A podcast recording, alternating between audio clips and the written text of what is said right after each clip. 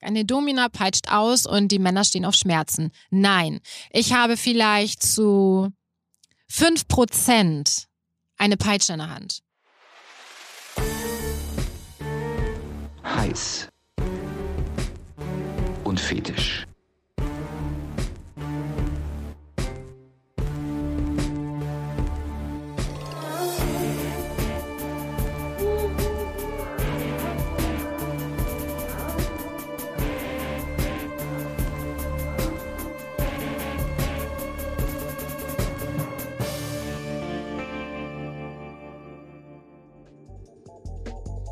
Herzlich willkommen zu Heiß und Fetisch.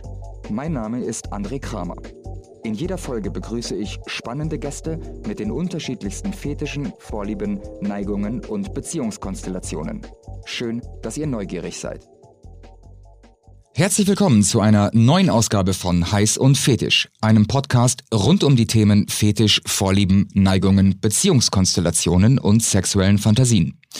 Dieser Podcast wird präsentiert von joyclub.de, eurem Portal für Kontakte, Veranstaltungen, Dates und Events, um sich rund um die Themen Sexualität und Lust mit gleichgesinnten und offenen Menschen auszutauschen. Joyclub.de hat Foren, Gruppen und auch eine Mediathek zu den unterschiedlichsten Vorlieben und Neigungen und ist im deutschsprachigen Raum die größte Community zu diesen Themen im Netz. Schaut gerne vorbei. Mein Name ist André Kramer, ich lebe auf St. Pauli, bin Comedian und euer Gastgeber bei Heiß und Fetisch. Die heutige Folge hat den Titel Domina Nunana. Und als Gästin habe ich heute also eine Domina im Studio, die nicht nur selber in diesem Job tätig ist, sondern auch andere Dominas ausbildet und ein Buch veröffentlicht hat mit dem Titel Abends heiße ich Aurora. Dementsprechend ist Aurora als Expertin zu diesem Thema eine Top-Ansprechpartnerin mit jahrelanger Erfahrung, viel Einfühlungsvermögen und hoher fachlicher Kompetenz. Und das trifft sich gut, denn rund um den Job der Domina ranken sich viele Mythen, Vorurteile und mitunter auch einfach Unwissenheit. Damit wollen wir heute sowohl aufräumen als auch aufklären. Wir wollen den Job verstehen und vor allen Dingen den Menschen, die hinter diesem Job steht und ihn ausübt, kennenlernen. Und deswegen freue ich mich sehr über meine heutige Gästin, die Hamburger Domina Aurora Nia Nox. Hallo Aurora. Moin André, ich grüße Moin. dich. Wie geht's dir? Mir geht's wunderbar. Wie geht's dir? Ja, super. Schön, dass du da bist. Äh, Du bist 36 Jahre alt, darf Jawohl. ich äh, verraten. Und äh, ganz am Anfang, damit unsere Zuhörerinnen und Zuhörer dich mal ein bisschen besser kennenlernen, habe ich direkt eine ganz kleine Fragerunde, bevor wir zu deinem Job kommen. Bist du bereit? Ich bin bright. Okay, ähm, dann einfach mal ganz klassisch die Frage, die ich jedem Gast hier am Anfang stelle. Wann war eigentlich dein erstes Mal? Ich war 14. Okay. Meine beste Freundin hat damals mich gefragt, musste das sein? Hättest du nicht noch zwei Wochen warten können, weil dann wäre ich 15 geworden. Aber das ist ein schönes Feedback. genau. Nee, es war, es war perfekt. Es war richtig toll. Ich war ähm, paar Wochen oder Monate schon mit ihm zusammen. Ja. Wir waren auch über ein Jahr tatsächlich zusammen, was ja in so jungen Jahren lang war. Es war wirklich meine erste große Liebe. Es war auch für ihn das erste Mal und es lief Zucchero. Ich hatte die CD meiner Mutter reingeschmissen. Meine, meine Eltern waren im London-Urlaub und meine Mutter hatte nur, das hat sie mir im Nachhinein verraten, die ganze Zeit Angst, Gott, hoffentlich kriegt sie keinen Scheidenkrampf. Wo ich dachte so, wie kommst du da drauf? Irgendwie hatte das eine Freundin, als sie jung war und Okay. habe ich nicht gehabt. Das war alles cool. Ähm, oft ist äh, das Feedback ja zum ersten Mal, dass es eher so enttäuschend ist oder man hat sich mehr erwartet. Also das war bei dir nicht der Fall. Es war richtig toll, ja. Ähm, genau, wir wollten natürlich vorsorgen mit Pille und Kondom und allem Schnickschnack. Das hat gar nicht geklappt und dann sind wir eingeschlafen ähm, an diesem Abend, als es eigentlich passieren sollte. Ja. Aber dann am nächsten Morgen war alles rundherum perfekt. Also es war, es war schön. Hat ja. er die Frühstück ans Bett gebracht? Ähm, nee, aber wir hatten halt Sex. Das ist in dem Moment dann auch definitiv wichtiger. ja. Ähm, gut, wie alt warst du denn, äh, als du, also 14 beim ersten Mal Ja. und wie alt warst du, als du gemerkt hast, dass du eine dominante Ader hast? Das ist eigentlich eine super interessante Frage. Mit dem Freund damals, ähm, Torben heißt er, war ich ja wie gesagt jetzt äh, länger damals zusammen. Und wir haben super viel ausprobiert. Also tatsächlich muss ich aber ehrlich gestehen, ich kann mich nicht mehr daran erinnern, dass er mich gefesselt hätte. Ja. Ich hatte ihn aber gefesselt. Und wir haben schon so dominante Spielchen gespielt. Und ich kann mich auch daran erinnern, dass ich ihm einmal so doll in die Brustwarze gebissen habe, dass ich dachte, ich beiß sie ab. Ich weiß auch nicht, ob sie nur noch am kleinen äh, Zipfel Kabel hing. Auf jeden Fall war das schon richtig heftig. Aber das habe ich eher so unter Erfahrung sammeln verbucht. Ja. Und dann habe ich halt einfach weiter meine Erfahrungen gesammelt, aber wirklich nie in dem dominanten Part, sondern alles auf Augenhöhe. Es gab kein Devot und es gab kein Dominant. Okay. Und tatsächlich, als ich dann äh, Domina wurde, da kommen wir gleich ja nochmal zu sprechen, wie das Ja. alles so passierte, da habe ich in meinen Sessions wirklich so meine dominante Ader entdeckt, entdeckt dass es mir wirklich Spaß bringt, Ja. Spaß machte. Ich habe dann auch, als ich mein Buch geschrieben habe, habe ich mich auch mit dieser Frage auseinandergesetzt. War ich schon immer dominant? Habe ich das schon immer in mir ähm, in mir gemerkt, schlummerte es schon immer in mir. Und da fiel mir eine Story zu ein, dass ich meiner, Schwe meiner Schwester einmal aus Langeweile, weil sie dann mal gerade so saß und ich nun mal eine Nadel in der Hand hatte, diese Nadel ins Bein gesteckt habe. So, ich weiß nicht, ob Okay. das irgendwie auch ein bisschen so damit zu tun hat. Auf jeden Fall fand ich das so ultra witzig und aber tatsächlich habe ich diese dominante Ader erst in der Ausübung meines Jobs entdeckt. Verstehe. Du hast gerade gesagt, ihr habt mit, äh, mit deinem ersten Freund hast du schon gefesselt. Ja, so Wenn man so, so 14, 15 ist, was hat Ja. man denn da für Spielzeuge und Utensilien eigentlich zur Verfügung? In Das- dem Alter hat man ja eigentlich doch nichts. Ja, das weiß ich tatsächlich nicht mehr. Ob das wirklich so eine Plüschhandschellen war, waren, die wir irgendwo her hatten, weil man die aus Spaß mal zum Geburtstag verschenkt, oder ob es jetzt ein Schal war. Ich kann mich daran nicht mehr erinnern. Ich weiß nur noch, dass er an mein Bett gefesselt war. Okay. Mhm. Und äh, wie hat sich das denn äh, äh, geäußert, beziehungsweise wie haben die ersten Männer, deine ersten Freunde darauf reagiert, wenn du die dominante Position eingenommen hast? Ja, das hatte ich ja so gar nicht, tatsächlich, was ich sagte. Ich habe ja bis zum Mal. Aber du hast ihn doch gefesselt. Ja, genau. Nee, das fand er cool damals, genau. Aber ich weiß auch nicht, ob er das jetzt auch richtig so in seiner Position genossen und gespürt hat. Ich glaube, das war eher, weil wir haben die Sexualität entdeckt. Ja. Und das war alles so offen und sowieso alles neu, sodass wir das nicht richtig verbucht haben, wie, oh, ich bin gerade devot oder oh, sie ist gerade dominant, sondern Ah, okay, wir okay, spielen okay, okay. einfach komplett mal rum und wir probieren mal aus, was gefällt. Aber alles im Sinne von geil, wir haben Sex. Okay, verstehe. Also das war definitorisch gar nicht aufgedröselt, sondern Genau. es war ein Spiel. Richtig. Okay. Ja. Ähm, wie aufgeregt warst du vor deinem allerersten Kunden als Hammer Domina? aufgeregt. Ja? Es war wie vor einer Prüfung, als würdest du ein Examen schreiben, als müsstest du gerade deine Diplomarbeit präsentieren. Ich war wirklich aufgeregt wie vor einer Prüfung. Definitiv. Mir Okay. war schlecht. Ich bin alle fünf Minuten auf Toilette gelaufen. Ich war hammer aufgeregt. Ähm, weil der Kunde eine gewisse Erwartungshaltung hat und du darüber nachgedacht hast, ob du die erfüllen kannst oder weil es generell das erste Mal war.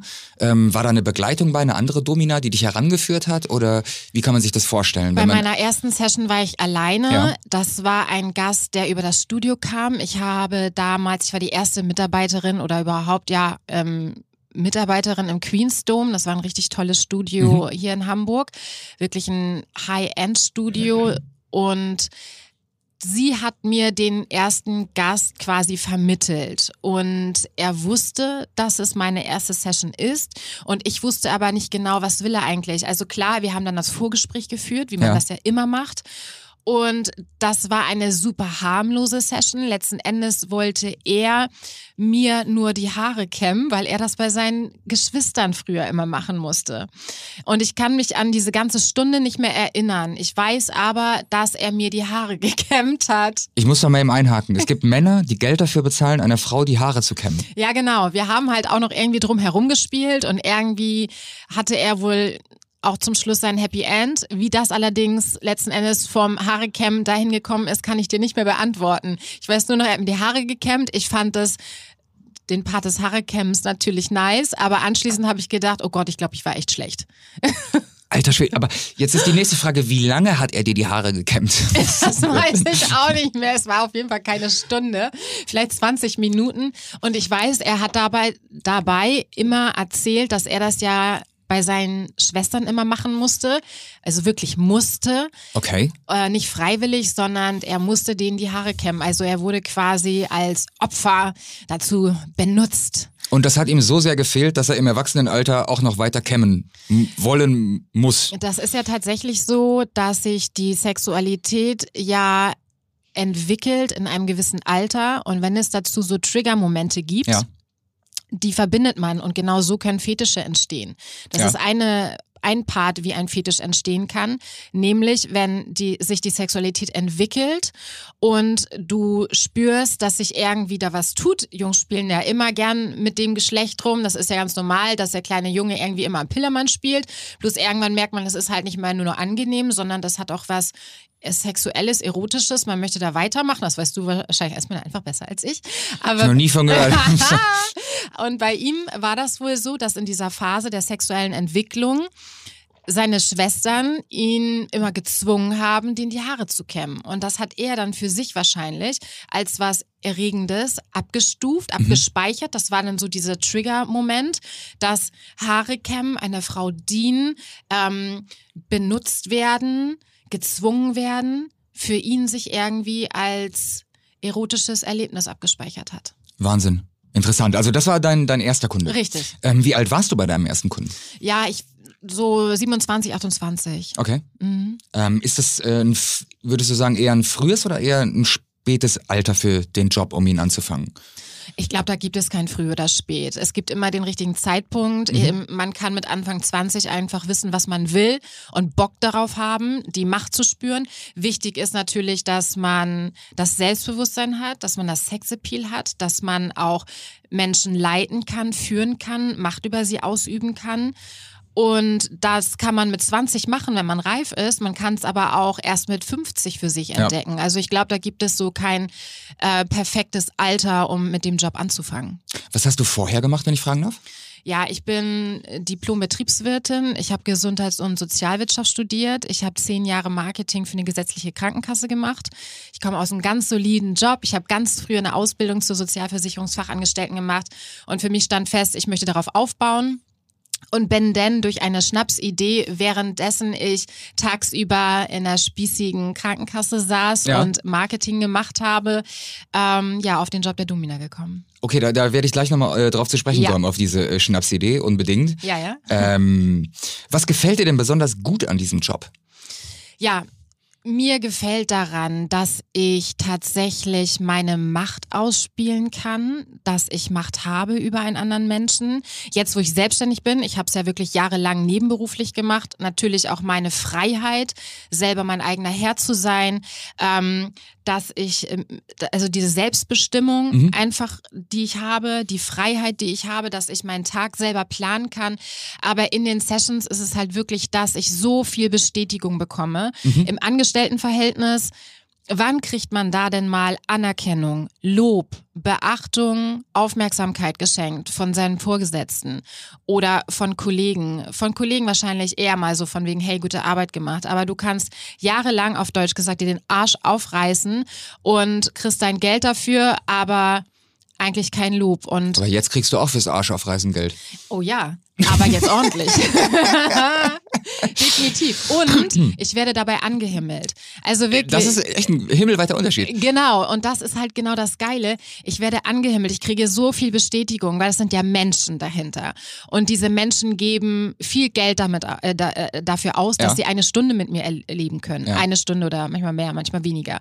So. Und ähm, dieses Feedback danach, wenn sie das äußern, das ist halt durchweg positiv. Und dieses Lob, diese, dieses Strahlen in den Augen, was sie mir entgegenbringen, das ist einfach so toll. Ja. Und da, das, da blühe ich auf. Und diese Bestätigung ist das, was mich unheimlich stärkt, unheimlich wachsen lässt und auch deswegen übe ich den Job so gerne ja, aus. Ja. Gibt es eine Parallele zu, zu Comedy, witzigerweise? Weil ich glaube, was ich gerade so raushöre, ist das äh, direkte Feedback mhm. ähm, von, von Kunden und nicht dieses Warten müssen. Ich war ja äh, vorher auch in, in der Werbung, in, in Marketingagenturen und dann schreibst du irgendwelche Präsentationen für, für Kunden und wartest dann sieben bis zehn Tage auf irgendwelche Feedbackrunden. Und in der Comedy ist es auch so. Ich stehe auf der Bühne, mache einen Witz, wenn die Leute lachen, was gut, wenn sie nicht lachen, was nicht gut. Du kommst, du bekommst direktes Feedback ja. und musst halt nicht warten auf das Lob, auf das Feedback, auf die, auf die Resonanz. Ähm, und deswegen kann ich dich da sehr gut verstehen. Ja, ich kriege natürlich nicht immer, also direktes Feedback. Ich führe auch keine Nachgespräche, aber es sind viele Gäste, die halt auch immer wieder kommen, die Stammgäste werden. Und man spricht mit denen vorher, nachher und ja, wie gesagt, ich kriege einfach unheimlich viel Bestätigung, was ja. total toll ist. Ähm, Frage, die mir gerade ganz spontan einfällt. Gibt es eigentlich auch ähm, Männer, die das professionell machen und Frauen, die für diese Dienstleistung bezahlen? Absolut, ja, ja. ja. Tatsächlich ist es so, dass die Männer dann auch mehr Geld nehmen. Ja. Es gibt zum Beispiel den bekannten Dominus André oder Master André, ähm, Dominus Berlin. Und der ist einer mit der führenden Doms. Okay. Und er äh, hat unter anderem, also genau, er ist schwul, hat aber auch äh, viele Frauen, die er bedient. Und er sagt tatsächlich ist das so, dass diese Frauen deswegen auch so viel Geld dafür ausgeben, da, weil sie wissen, sie kriegen wirklich das, was sie sich wünschen. Denn äh, Frauen haben grundsätzlich nicht ähm, sie müssen grundsätzlich kein Geld für sexuelle Dienstleistungen ausgeben, denn sie haben auch, wenn sie das verlangen, haben nach BDSM die Möglichkeit, privat einfach super viel zu spielen. Exakt. Gerade halt im Joy Club auch. Ne? Deswegen da ich. Ah, ja. Genau, da finden ja. die Gleichgesinnte. Ja. Aber die machen halt oft tatsächlich auch negative Erfahrungen, dass doch Sachen gemacht werden, die nicht abgesprochen sind. So hat äh, André mir das erzählt. Ja. Oder halt, ähm, genau, dann wurde der Schwanz halt doch mal reingesteckt und da war kein Gummi drauf. Oder solche Geschichten halt, weil sie gefesselt sind und einfach ausgeliefert sind. Und da wissen sie, genau wie die Gäste, die mich besuchen, die haben eine Stunde Spaß und danach haben sie aber nicht das Problem, dass äh, entweder irgendwelche Love-Feelings aufkommen oder dass äh, Sachen gemacht werden, die äh, nicht abgesprochen okay, sind. Okay, verstehe. Ja. Dann an dieser Stelle liebe Grüße an meinen äh, Namensvetter in Berlin. Ja. Ähm, so, was war denn eigentlich, äh, auf die Antwort freue ich mich ein bisschen, was war denn eigentlich das durchgeknallteste, um was dich ein Kunde im Job jemals gebeten hat? Ja, gebeten hat er mich, ich habe aber den Aufruf dazu gemacht. Und zwar komme ich nicht aus dem klinischen, medizinischen Bereich, aber es gibt ja im BDSM auch diesen großen weißen Bereich, mhm. Äh, der die Klinik ist. Mhm. Viele Dominas, die dort sich darauf spezialisiert haben, haben eine medizinische Grundausbildung. Die habe ich nicht. Und ich nadel zwar, das habe ich auch gelernt in meiner Ausbildung zur Domina, aber wenn es um Katheterlegen geht, Nähen geht, Cutten geht etc., Blasenspülung, da fehlte mir halt das Fachwissen. Und mhm. so habe ich mal einen Aufruf gestartet, dass ich Probanden gesucht habe für Klinik Klinik-Sessions, wo es wirklich ein bisschen heftiger wird. Okay.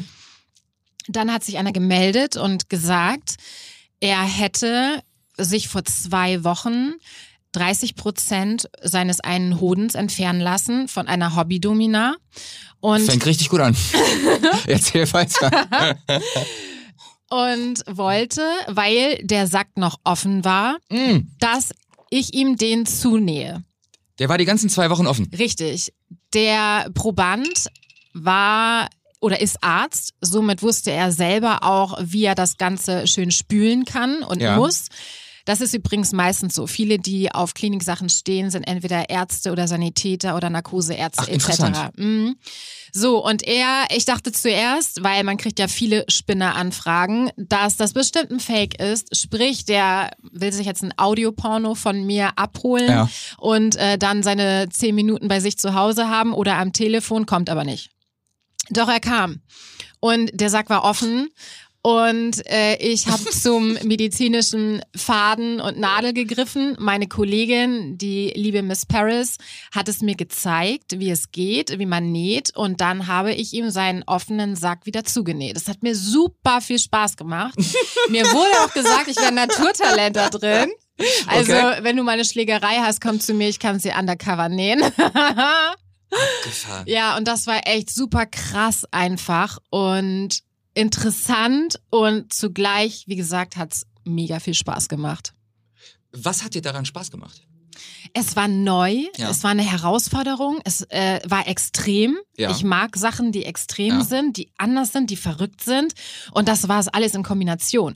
Dazu muss ich sagen, er saß da nicht mit dem Ständer oder hat sich währenddessen selber befriedigt. Das Würstchen war schlapp. Aber ich glaube, die Tatsache an sich hat ihn übelst erregt. Aber da, ich habe halt zugenäht und dann gab es auch kein Happy End, sondern ich habe einfach nur seinen offenen Sack wieder zugenäht. Der sah übrigens aus schon äh, wie quasi so eine offene Vagina. Es klaffte einfach alles so krass auseinander. Ja, wenn der zwei Wochen offen war?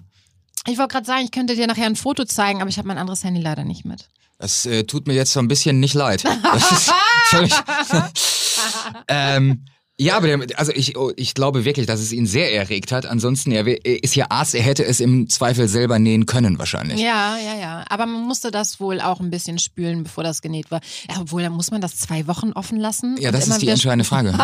Und was hat, er die zwei, was hat er die zwei Wochen für Unterhosen getragen? Ist er arbeiten gegangen? War er die ganze Zeit auf dem Sofa? War es offen? Muss da Luft dran? Als Arzt weiße Hose, Wundwasser. Ach du Scheiße. Ja, wahrscheinlich hat er Urlaub. Vielleicht. Ich hoffe es. ähm, danke dir dafür für, für diese Geschichte. Ähm, sag mal, was mir aufgefallen ist bei der Recherche zu diesem äh, Thema, zu äh, unserer heutigen Folge, ist, dass ähm, viele deiner Kolleginnen, viele Dominas, zeigen im Internet nicht ihr Gesicht. Man sieht äh, Körperfotos von denen in Latex, Catsuits, in, in, in Stockings und so weiter.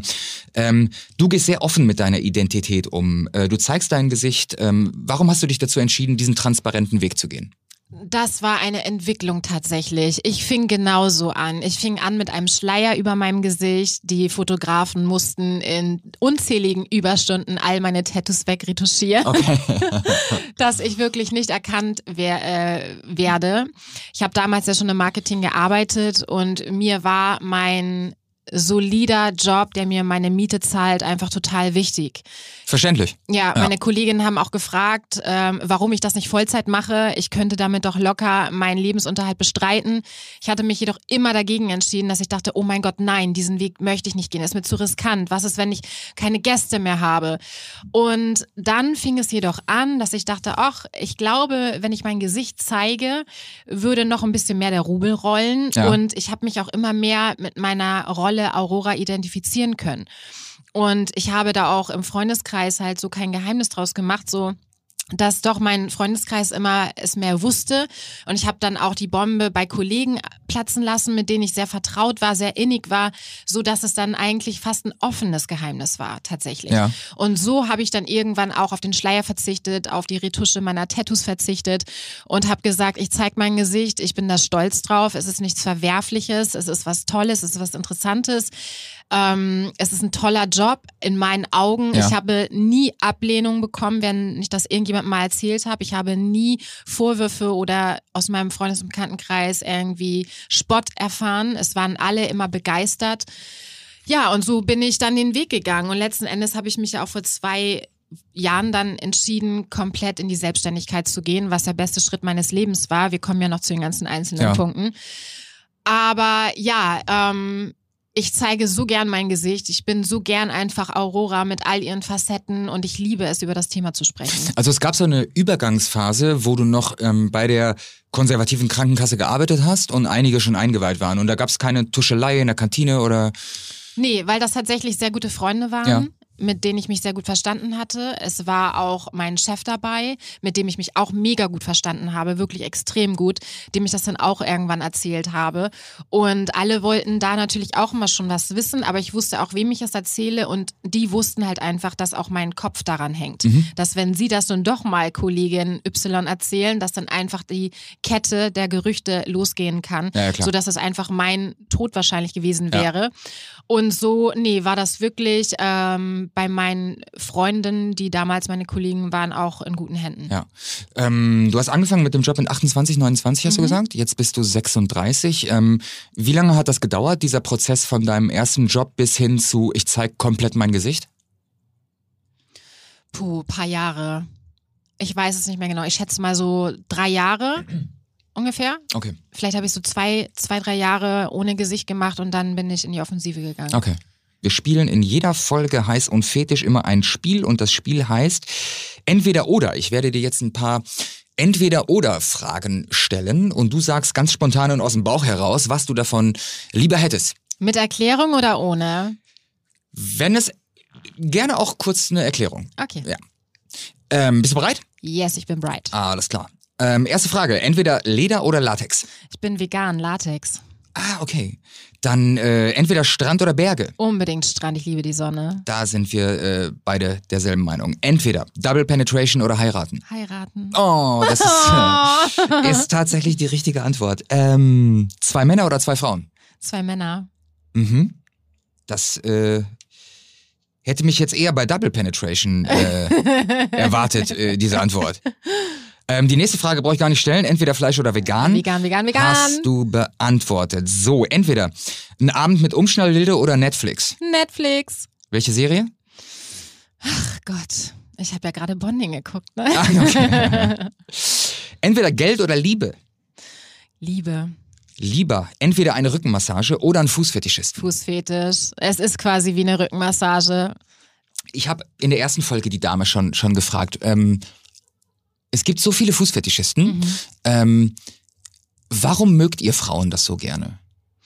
Also es mögen nicht alle Frauen. Viele Frauen äh, beantworten das mit Hau mir mit Füßen ab. Finde ich super eklig. Ich kann meine eigene noch nicht mal sehen. Echt? Ja, kenne ich auch sehr viele Frauen. Ich kenne ja. kenn so gut wie nur Frauen. Also wenn sie einmal mit dem Fußfetischisten zu tun haben, weil der ja eigentlich gar nichts Sexuelles will, sondern der will ja einfach nur kneten, massieren, wohltun, Ja. dass die meisten Frauen das als super angenehm empfinden. Meine, eine, eine meiner besten Freundinnen, Alex, die schreit, wenn sie nur das Wort Fuß hört. Genauso Okay. wie meine Schwester. Im Sommer kann ich so geil ärgern einfach. Also viele Frauen sagen wirklich, hau mir mit Füßen ab, super eklig. Okay. Aber ich liebe es einfach. Wenn ich weiß, es kommt ein Fußfetischist, es hat für mich was Meditatives. Ich kann mich schon fast nicht mehr konzentrieren, weil ich in wie, wie so wenn er denn das gut macht, Ja. ne? gibt auch welche, die streicheln, die einfach nur, wo ich denke, so ja, mal passiert auch nochmal was, ne? Aber dann falle ich wie in so einen Trance-Zustand und kann einfach toll relaxen. Ich mag das unheimlich. Hatte aber selber, warum eigentlich? Ich verstehe es gar nicht. Noch nie einen Partner, der auf Füße stand. Oh Okay. mein Gott, das wäre ein Traum. Wirklich einfach abends oder am Wochenende Ja. da auf der Couch zu liegen und die Füße stundenlang was hier zu bekommen. Ich muss jemand zwingen, aber naja, Also dein Partner ist kein Fußfetischist. nee und die davor auch nicht. Macht, macht er es denn wenigstens, äh, um dir einen Gefallen zu tun? Nee. Auch nicht. Auch nicht. Oh Mann, ey. Ich muss Geld dafür nehmen, damit, damit es jemand macht. Äh, wie viel würdest du geben dafür? Ich, Ich habe nehmen gesagt. ach so, nehmen, okay. Ja, schade. man man kann es ja mal probieren. Es war ein Versuch wert. So, weiter geht's. Entweder jagen und verführen oder verführt werden. Verführt werden. Ja? Ja. Das können so wenig Männer. Ist das so? Ja. Oder ich bin auch immer da bei den Falschen. Glaubst du, dass das äh, mit deiner dominanten Ader und deinem Auftreten etwas zu tun hat, dass sich die äh, Männer vielleicht nicht an dich rantrauen? Oder dass du in der Verführung wahrscheinlich anspruchsvoller bist oder ähm, dadurch, dass du eine so ähm, klare sexuelle Identität hast, ähm, dass du allein durch dein Auftreten vielleicht Männer abschreckst? Kann gut sein. Kann definitiv gut sein. Aber ich bin definitiv auch super gerne einfach Frau oder lass es auch Mädchen nennen, Ja. die auch einfach mal gerne verführt werden möchte. Ja, und Okay. das können die Männer leider, äh, die ich gewählt habe, konnten das irgendwie mal nicht so gut. Ausnahmen bestätigen die Regel. Okay. Ähm, entweder Karneval oder Koriander. Das ist für mich gleich entweder Party oder ein schönes Essen und dann nehme ich das Essen, also Koriander. Alright. Entweder Monogamie oder Polygamie. Ja, früher hätte ich Monogamie gesagt, heute sieht's anders aus. Ist das so? Ja. Ähm, habt ihr äh, eine polygame oder offene Beziehung? Nein, in, theoretisch ja, praktisch nicht. Okay. Äh, wir sind ja jetzt auch erst drei Jahre zusammen, Erst, in in Anführungsstrichen. Anführungsstrichen. Das ist ja heute schon eine sehr lange Zeit heutzutage. Ja, definitiv ist mein Freund, also ich habe ihn kennengelernt und somit der erste Satz, den ich hörte, war Monogamie ist was für Spießer. Es fing auch alles eher als ähm, Affäre an und Ja. nicht gleich fest. Von daher, genau, ich bin mit dem Gedanken gewachsen und heute finde ich den Gedanken attraktiv und würde auch, weil ich habe früher immer gedacht, jetzt plaudere ich ein bisschen aus dem Nähkästchen, auch wenn ich in festen Beziehungen war und auch meinen Partner geliebt habe, fand ich doch immer Männer sehr heiß und ist auch wahrscheinlich total normal. Aber ich habe dann immer gedacht, wenn ich auch ein bisschen Kopfkino dann hatte, wenn ich einen attraktiven Mann gesehen habe, was stimmt mit mir nicht? Du hast doch einen Partner, den du liebst.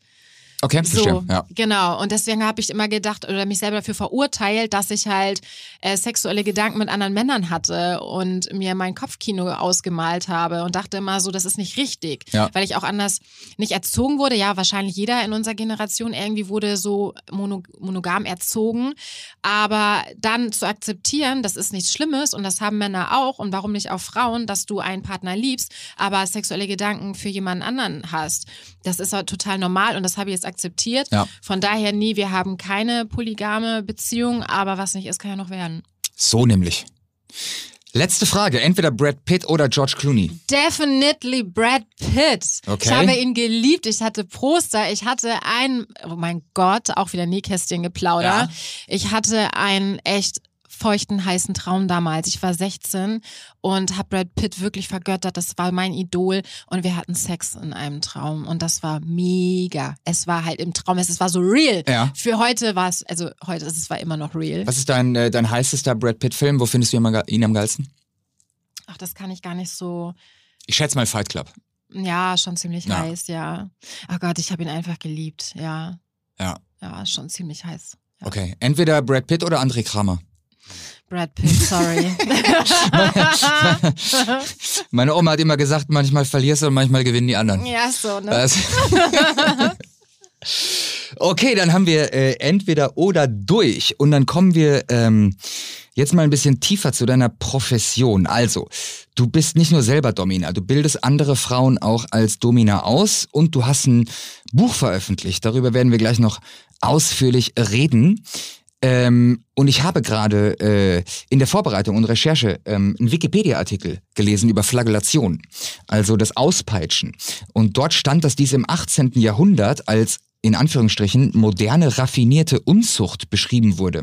Der Beichtstuhl wurde zum Ort der Verführung und die Flagellation zur sexuell stimulierenden Buße, in denen die Beichtväter das Vertrauen der Frauen ausnutzen, um diese zu bestrafen und das in einem sexuellen Kontext. Glaubst du, dass das Bedürfnis nach Bestrafung zutiefst in der Religion verankert ist?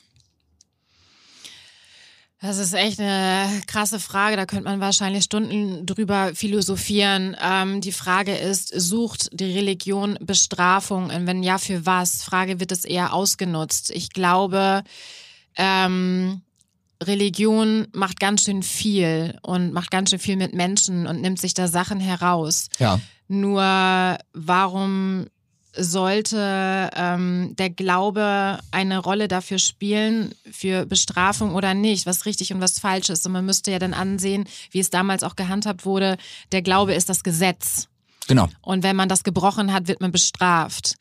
Ähm, zum Glück leben wir nicht mehr im 18. Jahrhundert. Ja, ja. Aber diese, diese Beichtstuhl, äh, also generell das, das Buße tun, das Buße für die Sünden und dann auch in, in Kombination mit der äh, Flagellation, ich glaube, da äh, könnte man tatsächlich mal eine eigene Folge drüber machen. Das Ja. ist so ein großes Thema. Du hast eben gesagt, äh, das war kein äh, Prozess im Grunde genommen, dieser Gedanke, Domina zu werden, sondern äh, du hattest einen, einen Gedanken im Kopf. Ich weiß das Wort nicht mehr, wie du es eben umschrieben hast. Eine Schnapsidee. Okay, erzähl unseren Zuhörerinnen und Zuhörern von dieser Schnapsidee. Die Schnapsidee war eigentlich eine Cocktailidee. Nehmen wir auch. Und zwar saß ich mit meiner damaligen besten Freundin, die Hure war und auch noch ist, beim Cocktail im Louisiana Munzburg Center hier in Hamburg. Und wir haben über unser Leben philosophiert bzw. geklagt. Ich war damals mit einem Rocker zusammen, sie war mit ihrem Zuhälter zusammen, sie beruflich frustriert, äh, in einer Beziehung frustriert, ich bei der Krankenkasse frustriert, hatte immer das Gefühl, ich kann mich nicht selbst verwirklichen, ich werde nicht gefordert, werde nicht gefördert. Die Beziehung, wie gesagt, mein damaliger Freund war selbstständig, äh, war Vizepräsident eines äh, Rockerclubs, hatte somit auch wenig Zeit für die Beziehung und wir saßen da und haben einfach über unser Leben geklagt. Sie hat sich dann noch über die Chefin ihrer Escort-Agentur aufgeregt, die nach dem Motto ja die dicke Kohle kassiert und eigentlich nur Termine macht Ja. Kurz, Kurzform, weil eine Escort-Agentur zu bestreiten, da gehört schon ganz schön mehr zu. Für mich ist dann auf einmal die Idee gekommen, Moment mal, Diana, du kannst Vögeln, ich kann Marketing, lass uns doch selber eine Escort-Agentur aufmachen. Wir abgeklatscht, High Five, Ja. das war die Idee des Jahres. Wir waren so happy damit, haben dann wild philosophiert. Äh, ich bin dann nach Hause, keine Ahnung, 22, 23 Uhr, habe mich mit meinem MacBook ins Bett gesetzt und angefangen, einen Businessplan zu schreiben. Ich war sowas von on fire mit Ja. dieser Idee. So, an dem Businessplan habe ich ja ein paar Tage rumgewerkelt, bis ich zu der Frage kam, woher kriege ich denn die Mädels, die für uns arbeiten? Das müssen ja zuverlässige Mädels sein. Okay, Moment mal, wen kennst du? Haha. Auf wen kann man sich denn besser verlassen als auf sich selbst? So. So, Den Job der Hure, was natürlich eine Escort-Dame ist, bloß in gehobenen Maße, eine Edelhure, Ja. wollte ich nicht ausüben. Was gibt es denn dann noch? Bleibt nicht mehr so viel über. Ganz genau. Ja. Und dann hatte ich meine nächste Idee des Jahres. Ich werde Domina. Und ähm, meine Escort-Agentur habe ich genannt Moments of Escort. Mhm. Dann dachte ich, eine Rubrik, die heißt Moments of Bizarre, wäre doch auch ganz nice. So, geil. Ich, ja, auch da drauf. Aber als Domina. Okay, aber Also deine Freundin war dann äh, das Escort-Mädchen und du warst die Domina auf dieser Seite. Genau, so Okay. war der Plan. Dann habe ich gedacht, okay, ähm, ich hatte von BDSM wirklich gar keine Ahnung, von Tuten und Blasen keine Ahnung, so dass ich dann ja überlegt habe, wie kann ich denn Domina lernen? Weil was macht man als Domina denn überhaupt? Was ist denn der Job? Ähm, man kann mich ja nicht so einfach auf die Männer loslassen. Ich weiß ja gar nicht, was ich machen soll. Dann habe ich Domina Hamburg Ausbildung gegoogelt und habe eine Domina gefunden, die das ausgebildet hat. Das war eine alte Domina um die 60 Jahre, La Merada in der Schützenstraße damals. Und sie ähm, habe ich kontaktiert und wir hatten einen Deal. 15 Stunden, 500 Euro. Und eine Woche später war ich das erste Mal in einem Domina-Studio. Wow. Das ist wie zwischen diesem äh, Louisiana und dem ersten Besuch im Domina-Studio, was war da für eine Zeitspanne Zwei dazwischen? Wochen. Zwei Wochen. ja. Okay, krass. Ja, Das ist äh, ordentlicher Zug. ja, das ist richtig Tempo. Ich gebe Gas. Wenn ich on Ja. fire bin mit einer Idee, dann, äh, ich bin eine Macherin. Ich, ich will dann richtig. Ich habe dann Kri- Kribbeln im ganzen Körper. Ich will das dann alles sofort in die Tat umsetzen. Deswegen Geduld ist gar nicht meine Stärke. Ja, das kann ich nachvollziehen. Ich kann auch äh, sehr gut nicht warten. Das ist eine, eine meiner, meiner ganz großen Stärken. Ähm, du hast es gerade schon angesprochen. Erklär unseren Zuhörern gerne mal, ähm, da ist ja auch viel, viel Unwissenheit manchmal im Spiel, den Unterschied im Gewerbe. Was ist der Unterschied zwischen einem Escort-Girl und einer Domina? Genau, was ich eben schon sagte, ein Escort Girl ist eine Edelhure, die in einer Escort Agentur ist. Die Escort ähm, gibt ihr die Aufträge und du hast dann Hausbesuche oder Hotelbesuche, die du aufsuchst, um dort halt Sex mit den Gästen zu haben, die dich gebucht haben. Die sind berührbar, die escort -Mädels. Richtig, das sind genau, das sind Touren quasi, Ja. Prostituierte, genau. Und ähm, dann kommt es natürlich drauf an, manchmal geht man vielleicht auch nochmal essen vorher oder also dieses typische Begleitservice, man geht in die Oma, äh, Oper, danke, tschüss. Man geht in die Oma. ja, manchmal auch das. Und das war nicht das durchgeknallteste, um was du jemals gebeten wurdest. ich würde mit dir gerne in die Oma. nee, ich bin bloß bis jetzt immer in den Oper gegangen. Okay. Ja. Okay, ähm, Ach so, genau. Ja, das ist eine Escort-Lady und Domina ist halt wirklich eine klassische, unberührbare Domina, klassische Domina, so wie ich es bin, ist Ja. eine unberührbare Domina. Wirklich, Geschlechtskontakt bei der Herrin ist verboten. Ja. Und ähm, genau, ist halt alles andere als eine Escort-Lady. Wir haben da im Vorfeld schon mal äh, ein bisschen drüber gesprochen. Ich bekomme manchmal nach Shows ein paar böse Nachrichten äh, von Femdoms, wenn ich auf der Bühne das Wort Domina äh, in den äh, Mund nehme. Was ist der Unterschied zwischen einer Domina und einer Femdom? Ich betitel mich als Domina definitiv auch als Femdom, aber wie wir schon gesprochen haben, kann es sein, dass Femdom eher in den privaten Bereich gesteckt wird Ja. und der Domina ähm, kriegt halt die monetäre Vergütung für ihre sexuelle Ja. Dienstleistung. Aber ich betitel mich definitiv auch als Femdom. Okay. Ja. Siehst du deine, deine Arbeit eigentlich selber als Sexarbeit oder Prostitution an, so im definitorischen Ja, Bereich? ja, ist Sexarbeit, definitiv. Es Auch ist wenn ein- du unberührbar bist. Ja, genau. Es ist eine Sexarbeit, denn es ist eine sexuelle Dienstleistung, der ich nachgehe. Äh, Ich kriege für Orgasmen Geld Ja. letzten Endes. Somit ist es eine sexuelle Dienstleistung. Und ich werde oder wir werden, wir Dominas, auch vor dem Gesetz und auch vor der Steuer und vor, im Gewerbe nicht unterteilt. Als ich mein Gewerbe damals angemeldet hatte, habe ich die Gewerbeanmeldung zur Prostituierten bekommen. habe ich da erstmal böse angerufen und ich so, haben Sie irgendwas falsch verstanden? Und dann hat mein Steuerberater aber auch gesagt, nee, nee, das ist schon richtig so, weil es gibt den Job Domina nicht im Gewerbe, es ist alles Prostitution. Okay, verstehe. Mhm. Ähm, wie sieht denn so ein, so ein typischer Arbeitsalltag? Also stellen wir uns mal vor, es ist kein Corona. Wie sieht Mhm. so ein typischer Arbeitsalltag bei dir aus? Genau, also mein Monatsalltag sieht so aus, dass ich grundsätzlich eine Woche im Monat außerhalb Hamburgs arbeite, in einem Domina-Studio oder in einem Mietapartment. Und wenn ich da so einen typischen Tag nehme, dann stehe ich auf morgens, mache mich fertig, mein Telefon bimmelt schon fleißig, weil die Männerwelt anruft und äh, mich unbedingt treffen möchte. Okay. So dass ich mich genau fertig mache. Dann habe ich einen Gast, der irgendwann dann reinschneit. Wir führen ein Vorgespräch, wir haben die Session ähm, und zwischen den Gästen habe ich immer meinen Laptop an und arbeite fleißig an meinen ganzen Projekten, die ich nebenbei noch so laufen habe. Der ähm, Tag hört auf, ähm, unterschiedlich unterschiedlich, 22 Uhr, 23 Uhr, wenn ich mich dann wieder abschminke, vielleicht tatsächlich noch lese oder Netflix gucke, um dann halt ins Bett zu gehen. Das ist interessant. Um 22, 23 Uhr hörst du auf, weil eigentlich, also ich hätte mir jetzt das so vorgestellt als jemand, der, äh, der noch nie bei einer Sexarbeiterin war, dass um diese Zeit, wenn die Männer geil werden, dass dann das Geschäft eigentlich losgeht. Ja, aber wo sind denn die Männer um 23 Uhr? Bei ihren Frauen? Genau. Ah, fuck. Und die Single-Männer? All the Single Ladies. die Single-Männer, ja, die kommen, die schneiden schon mal abends rein. Ja. Ja, aber tatsächlich, nee. Ich habe in der Woche, also kann es auch mal sein, dass am Wochenende jemand um zwei, 24 Uhr noch ein, äh, reinschneit.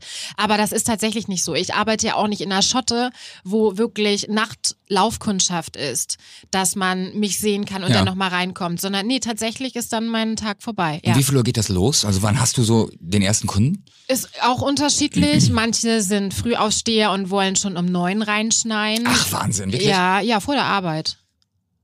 Die kommen vor der Arbeit zu dir als Domina. Ja, ja. Komm auch in der Mittagspause. ja, aber sonst, äh, meine ersten Sessions habe ich um 10, 11, aber manchmal auch erst um 1. Es ist halt, es, es gibt keinen, es gibt natürlich keinen Tag, der ist wie jeder andere. Es Ja. kann auch sein, dass ich an manchen Tagen meine erste Session erst um 3 Uhr nachmittags habe Okay. und an manchen Tagen die erste schon um 9. Mittagspause ist witzig. Ähm, Ja. Ähm, sag mal, wir haben eben darüber geredet, dass du sehr transparent und offen mit deiner Identität umgehst. Wie haben denn äh, deine Freunde und deine Familie darauf reagiert, als du denen das ganz offiziell mitgeteilt hast?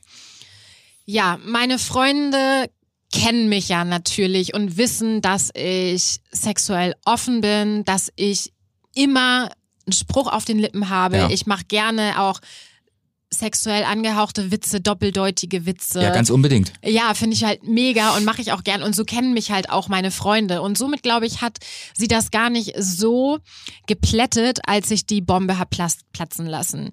Ähm, manche haben gesagt, das wundert mich jetzt nicht so. Ja. Manche haben gesagt, oh mein Gott, krass, erzähl oder nicht dein Ernst. Aber was ich vorhin schon meinte, es gab nie, wirklich nie, bis auf vielleicht in meiner Familie, ablehnende Haltung darüber. Okay. Als ich das meiner Mutter gesagt habe, habe ich noch an meiner Escort-Agentur gearbeitet. Mhm. Da saß ich bei meinen Eltern tatsächlich am Rechner und habe dann noch irgendwie dran rumgewerkelt, als meine Mutter reinkam. Ähm, und da habe ich den Job der Domina schon ausgeübt. Und da wollte ich dann ehrlich sein, denn tatsächlich hasse ich Lügereien und ähm, wenn man immer irgendwie ein Geheimnis hat, was man verbergen muss. Und Ja. nicht selten habe ich mit meiner Mutter telefoniert. Sie fragte mich, Kind, was machst du? Und ich habe gelogen. Ich gehe gerade mit meinem Hund spazieren. Dabei war ich letzten Endes im Domina-Studio. Und Okay. oder ich gehe gerade mit meiner Freundin spazieren oder ich bin bei meiner Freundin, was auch immer. Also ich habe mir immer irgendeine Lüge ausgedacht. Ja. Und ich wollte einfach ehrlich sein. Und dann habe ich ihr das damals gesagt.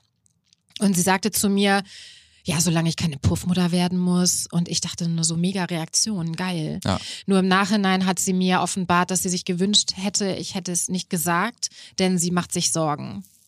Mhm. Und man will das Kind natürlich auch irgendwie auf der Karriereleiter sehen als im Domina-Studio. Ja. den Weg, den ich eingeschlagen hatte, ursprünglich, mein solider Weg, der hat ja auch darauf hingedeutet. Und ich habe ja auch so meinen festen Job gehabt mit Studium, mit Marketingmanagerin bei einer Krankenkasse etc., worauf sie auch immer stolz waren. Ging ja in die klassische richtige Richtung. Genau, genau. Und das war dann tatsächlich ähm, ja nicht so ähm, nicht so schön. Und dann fing es an, dass meine Mutter mich eher mit Ignoranz und äh, ja mit Ignoranz bestraft hat, wenn ich meinte, ich bin wieder auf dem Weg zum Arbeiten. Mhm. Wenn ich beispielsweise ins Saarland gefahren bin, an einer schönen Mosel längs und wir haben gerade telefoniert, meinte ich so, mein Gott, du musst hier unbedingt mal wieder Urlaub machen, das ist einfach so schön.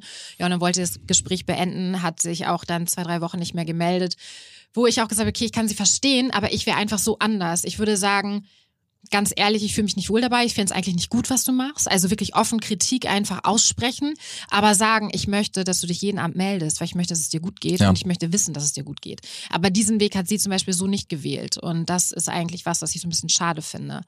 Das ist das, was du machen würdest, wenn du ein Kind hättest, Ja. das diesen Weg geht. Ja, also ich, das ist zumindest das, wie ich es mir gewünscht hätte. Letzten Endes, wenn man selbst Mutter ist, sind es auch Emotionen und Emotionen sind nicht rational. Da weiß man immer nicht, wie man reagieren würde. Ja. Aber das hätte ich mir gewünscht und ich würde auch immer wollen, dass lieber mein Kind ehrlich ist und ich einfach um sie oder ihn Bescheid weiß, aber dann nicht ähm, irgendwie dann zickig werden und dann bestrafen, nur weil sie Hm. oder er ehrlich war. Ja. Hat sich das äh, Verhältnis normalisiert mittlerweile? Ja, ich habe dann tatsächlich jahrelang das dann wirklich wieder geheim gehalten. Ja. Sie hatte mich zwischendurch nochmal gefragt, ab und an, ja, machst du das eigentlich noch? Und dann sage ich wenig oder nein, denn tatsächlich hatte ich eine Zeit lang in Hamburg aufgehört zu arbeiten, weil mir einfach dann mein Feierabend heilig war, sodass ich dann ein paar Mal im Jahr weggefahren bin, Urlaub, meinen Urlaub zwar quasi zum Arbeiten genutzt habe. Und ja, jetzt als mein Buch draußen war, habe ich nochmal das Thema aufgegriffen und ihr mit Pipi in den Augen mein Buch untergehalten. Okay. Ja, weil ich da irgendwie auch schon stolz drauf bin und auch wollte, dass meine Mutter da stolz drauf ist. Und habe ihr auch gleich im selben Atemzug gesagt, als sie schon wieder anfing, die Augen zu verdrehen und ich sah diesen zickigen Gesichtsausdruck, Ja. habe ich gesagt, ganz ehrlich, die Familie meines Freundes steht komplett hinter mir. Es weiß jeder. Und ich wünsche mir genau das auch von meiner Familie. Und ich glaube, das hat ein bisschen gesessen. Du hast eben gesagt, du bist von einer Kollegin ausgebildet worden, von einer älteren Kollegin 15 Stunden lang. Reicht sowas, um dann zu starten nach 15 Stunden? Ja, das war tatsächlich halt wirklich nur so ein Crashkurs. Ja. Ich habe alles Wichtige, sage ich jetzt mal so, gelernt, in Anführungsstrichen, sagen wir so, ich habe da reingeschnuppert. Ja. Ich habe genadelt, ich habe gefistet, ich habe nie NS gegeben beispielsweise. Das habe ich mir dann selber beigebracht, indem ich mich über die Toilette gestellt habe und immer so gepinkelt habe und wieder aufgehört habe, dass ich selber irgendwie ein bisschen kontrollieren möchte. Das habe ich mir selber beigebracht. Aber ja, ich habe, ähm, ich habe ausgepeitscht mit verschiedensten Schlaginstrumenten. Und was ich tatsächlich nicht gelernt habe, was ja so super wichtig ist, wie führt man denn eine Session? Genau. Wie kommt man ins Spiel rein? Wie ist die Aura? Wie präsentiere ich mich als Domina? Wie leite ich das, die Session ein? Wie beende ich die Session?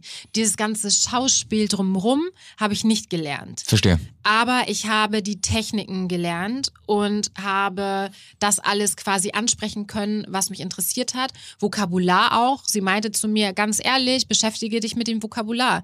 Denn sonst ruft dich einer an und fragt dich, ob du römische Dusche anbietest. Und du hast gerade zum Ankotzen Ja gesagt. Ja, ja, ja. Und ich so, alles klar, so was ist römische Dusche? Erklärst du unseren Zuhörerinnen und Zuhörern mal, was eine römische Dusche ist? genau, der andere Fachbegriff dafür ist Vomit. Das ist das englische, ähm, das englische Wort für ankotzen. Okay. Und diejenigen, die Vomit möchten, möchten angekotzt werden. Okay. Das ist bei mir ein Tabu tatsächlich. Ähm, Also du bietest das nicht an. ich biete das nicht Okay. an, weniger ähm, aufgrund der Tatsache, dass es vielleicht eklig sein könnte. Der Grund dahinter ist, dass mein ganzes Make-up dann im Arsch ist. Das ist ein sehr pragmatischer Grund. Richtig. Äh, der- der- er gefällt mir auch besser als dieses vielleicht eklig. Ähm, jetzt kommt ein äh, sehr spannender Punkt. Ähm, praktizierst du das eigentlich auch in deinen Beziehungen im privaten Bereich? Bist du privat auch dominant? Wir haben keine Session in dem Sinne. Ich bin zu Hause nicht in dem Sinne dominant wie als Domina. Ja. Es gibt dominante Phasen, aber tatsächlich ist das Liebesleben zu Hause auf Augenhöhe. Okay. Äh, wir switchen, wenn dann leicht in den Rollen. Ja. Aber es ist kein extremes Spielen, wie ich es beruflich mache, sondern es ist alles im Anführungsstrichen, ne, normal. Was ist denn normal? Sollte vielleicht auch damals der Titel meines Buches werden. Was ist eigentlich normal? Aber Guter Arbeitstitel auch. Ja, genau. Vielleicht das nächste Buch. Richtig. Ja. Genau, nein, also nicht in diesem in Anführungsstrichen extremen Sinne, sondern wir spielen schon ein bisschen in den Rollen, aber es ist eher klassisch. Verstehe. Und äh, du hast aber eben gesagt, du bist eine sexuell sehr offene Frau und äh, selbst wenn es dann kein BDSM-Switch ist, ähm, könntest du generell eine längere Verbindung eingehen mit einem Mann, der eher eine richtig so die klassische standardkonventionelle 0815 Sexualität lebt. Das würde mich interessieren, was damit gemeint ist. Denn ähm, genau, Blümchensex, normaler Sex ist jemand, der Analsex liebt, abnormal ist auch eine These, die ich in meinem Buch aufgestellt habe, ist das halt schon nicht mehr normal, ja. weil es einfach nicht der herkömmliche sexuelle Weg ist sondern was ist denn 0815, was ist denn normal? Also definitiv glaube ich, ist keine, hält keine Beziehung Bestand, wenn es immer auf demselben Stand bleibt. Man muss sich weiterentwickeln, man muss rumexperimentieren, ja. weil wenn irgendwas vielleicht am Anfang auch ein bisschen anders war, aber es wird dann halt über Jahre lang nur das praktiziert, dann wird es irgendwann langweilig. Ja. Du musst sexuell auch Abwechslung reinbringen? Und ähm, da wahrscheinlich dann eher die Antwort nein. Aber das ist auch alles eine Entwicklung. Man wächst ja zusammen in einer Beziehung. Und auch wenn man dann feststellt, es wird irgendwie langweilig, muss man gucken, in welche Richtung geht man denn? Ja. Öffnet man sich oder probiert man Neues aus? Ist halt alles immer das Thema Kommunikation, was da ganz fett hintersteckt. Aber ähm, ja, also eine normale, normal sexueller Weg im Sinne von jemand, der kein BDSM braucht, etc. Ja, kann ich mir vorstellen. Mhm. Ich muss kein BDSM leben in meiner Partnerschaft, denn das habe ich einfach beruflich ja. auch, auch wenn es da für mich halt kein Sex ist. Aber genau, ähm, Blümchensex kann auch nach einem Monat schon langweilig werden. Ja, ja. Stichwort Beruf. Ähm, empfindest du eigentlich selber Lust dabei, wenn dich ein Kunde besucht oder empfindest du vielleicht sogar selber sexuelle Befriedigung? Auch. Nicht immer. Es ist tatsächlich oft ein Job, der mir unheimlich viel Spaß macht, ja. aber eher dann Spaß und nicht sexuelle Befriedigung. Aber es gibt definitiv die Sessions, die heiß sind, wo die Chemie auf andere Weise passt. Nicht ja. einfach, dass es ein Gast ist, mit dem es geil ist zu spielen, weil es einfach Spaß macht und witzig ist und ähm, so halt Spaß macht, sondern auch, dass es irgendwie heiß ist, dass es knistert, dass ich auch te teilweise erregt bin, weil es einfach so ein anderen Sex auf anderer Ebene ist. Ja. Nicht im Sinne von Schwanz und Vagina, sondern einfach dieses ganze Spiel miteinander, mit Blickkontakt, mit, mit den Augen ausziehen, mit heiß machen, mit Spitting in den Mund spucken, kann ja auch so innig sein wie ein leidenschaftlicher Kuss. Und auch wenn die mich nicht anfassen dürfen, kann ich aber schon in der Weise, Art und Weise so mit denen spielen, dass es geil ist. Ja. Und da muss nicht Brad Pitt vor mir stehen, weil tatsächlich ist Brad Pitt sehr selten bei mir im Studio, sondern ähm, eher auch Männer, die mir im Privaten wahrscheinlich nicht so unterkommen würden, ja. mit denen es aber trotzdem dann ganz heiß sein kann, weil es einfach geil ist. Also es macht dir, äh, das höre ich so raus, nach äh, vielen Jahren im Job noch genauso viel Spaß wie am Anfang, die eine oder andere Session. Ja, und wenn nicht sogar noch mehr. Denn am Anfang ist es halt alles zwar auch neu und aufregend, aber Frage ist, war ich da auch schon so gut? Ja. Ne? Und ich glaube, das hat sich tatsächlich entwickelt, dass ich das Selbstbewusstsein mehr, mehr bekommen habe, mehr Bestätigung, besser wurde, mich weiterentwickelt habe. Jede Session von jeder Session bleibt ja auch irgendwas bei mir kleben. Ja. Woran. okay, nicht so. ja, also die, ich glaube tatsächlich jetzt viel mehr als damals, weil ich jetzt freier arbeite, weil ich so arbeite, dass ich nicht mehr kontrolliert werde im Sinne von, ich bin in einem Studio, wo irgendeine hinter mir sitzt und auf die Uhr guckt ja. zum Beispiel, sondern dass ich wirklich viel mehr mein eigener Herr bin. Und Guckst du selber auf die Uhr? Ja. Okay. Ja, schon. Ja. Denn äh, manchmal kannst du es nicht einschätzen, spiele ich jetzt eine Stunde oder spiele ich, äh, spiele ich eine halbe Stunde. Und es sind auch grundsätzlich Anschlusstermine da, aber auch ähm, der Gast soll das bekommen, wofür er gezahlt hat. Und ja. wenn er eine Stunde bezahlt, will ich nicht anderthalb Stunden spielen. Auch, ja, auch verständlich. Ja. Gibt es denn äh, Kunden, äh, Stichwort äh, Zeiteinsatz, gibt es Kunden und Fetische, auf die du dich besonders vorbereiten musst? Ich trinke generell viel Tee, ja. aber auch an Tagen, wo ich keine Session habe. Von daher bin ich, was Natursekt angeht, immer vorbereitet. Natürlich haben die Gäste die Arschkarte, die morgens kommen, wo ich sage, ey, sorry, äh, ich hatte gerade mal einen Kaffee.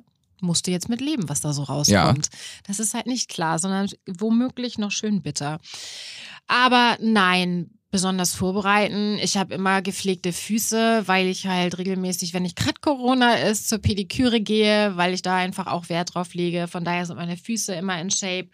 Ähm, ja, was NS angeht, wie gesagt, äh, bereite ich mich so vor, aber ansonsten nö. Ich dachte eher so von Materialien. Also ich hatte mal, äh, ähm, ich saß mal auf St. Pauli am Tresen in meiner Stammkneipe Crazy Horst und habe mich mit einer Domina unterhalten, die an dem Abend auch da war und die hatten Stammkunden und der ist Pet-Player und der äh, ist ein Pferd. Und äh, sie hat halt vorher die Aufgabe, entweder vom Bauernhof oder von Fressnapf äh, irgendwie Heu zu holen, das ganze Studio mit Heu auszulegen, äh, damit, wenn er vorbeikommt, alles äh, bereit ist. Dann wird er gesattelt, eine Stunde beritten. Ähm, und das ist auch schon ein Zeiteinsatz, den sie sich bezahlen lässt. Ja, nee, sowas habe ich nicht. Tatsächlich äh, hatte ich auch noch nie ein Pferd. Es sind bei mir immer Schweine oder Hunde. Schweine? ja. Okay.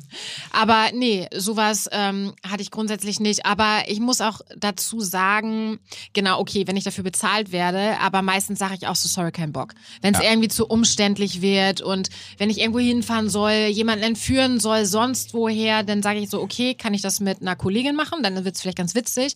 Aber ansonsten sage ich zu so kuriosen Sachen, nee, kein Bock. Hast du schon mal mit einer Kollegin einen Kunden entführt? Ich habe mit meinem Ex-Freund einen Kunden entführt. Okay. Ja. Die Story ist auch in meinem Buch zu finden unter der Schweizer, weil das halt ein Schweizer war. Ja, den habe ich entführt in äh, Gummistiefeln, Regenjacke, U-Bahn, Borgweg stand er, als er aber von mir gekidnappt wurde. In meinen alten kleinen äh, Peugeot 206 CC hinten auf die Reservesitze gequetscht, ab in den Stadtpark und mit Lätzchen, äh, Wasser und äh, Salzstangen ähm, dann im Gebüsch gefüttert und ein bisschen an den Nippeln gespielt. Wie viel hast du dafür bekommen?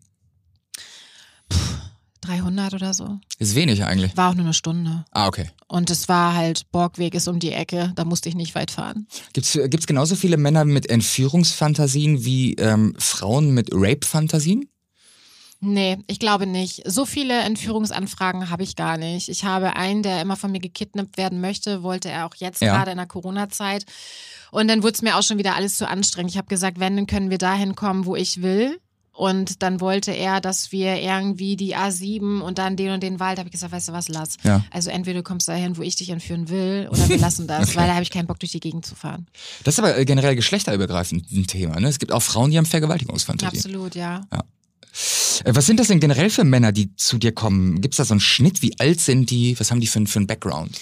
Da habe ich eine Standardantwort, Ja. die ich immer nehme. Es sind Männer wie dein Bruder, dein Vater, dein Onkel oder dein Opa. Okay. Es sind ganz normale Männer im Alter zwischen 20 und 80. Ähm, Grund, ähm, ja, der, der, der Durchschnitt ist wahrscheinlich 45. Was war der älteste Kunde, den du je hattest? Ja, ich frag dir nicht nach dem Alter, aber das war schon 80. Echt? Ja, ja, ja. Und der war so selig. Der war wirklich, also ich habe zwei wirklich, die super alt waren.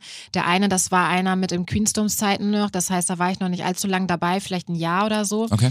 Der war einfach so selig, der hat mich angegrinst, der hatte die, so einen zufriedenen Gesichtsausdruck, der war einfach glücklich, weil Ja. er vielleicht auch wusste, wie oft kann ich mir das noch gönnen, diesen Spaß. Ja, verstehe. Er war einfach überglücklich, er war zufrieden, er fand das toll, was ich mache, hat mich vergöttert in der Session. Ja, und dann hatte ich einen, der, das war in den zwei Monaten, wo wir wieder arbeiten durften im letzten Jahr, im September, da war ich in Braunschweig. Der hatte damit noch gar keine Berührungspunkte, wusste auch nicht, ob es was für ihn ist, wollte aber zu mir. Und ich habe gesagt, normale Sachen mache ich nicht.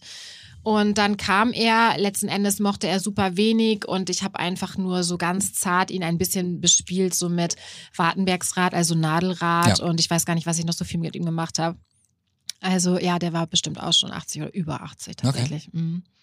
Und äh, stimmt das Klischee, das äh, hört man im Fernsehen immer, dass im Beruf erfolgreiche, selbstbewusste und dominante Männer zu einer Domina gehen, um mal loszulassen und Verantwortung abzugeben? Das Klischee stimmt auch, ja. Aber es gibt mindestens genauso viele Gäste von mir, die sagen, ich kann mir das nicht jeden Monat leisten und auch nicht jeden zweiten Monat leisten. Das ist eine Leidenschaft von mir, Ja. die Geld kostet. Und somit gönne ich mir das dann, wenn ich weiß, ich kann es mir leisten. Und dann gibt es die Männer, die halt wirklich in so einer Position sind, dass sie A, selbstständig sind oder B, in einer leitenden Position Ja. haben, dass sie sagen, ich will jetzt mal die Kontrolle abgeben und ich will jetzt einfach mich führen lassen und äh, auf den Boden kriechen. Also unterschiedlich. Verstehe. Aber gibt es auch, ja.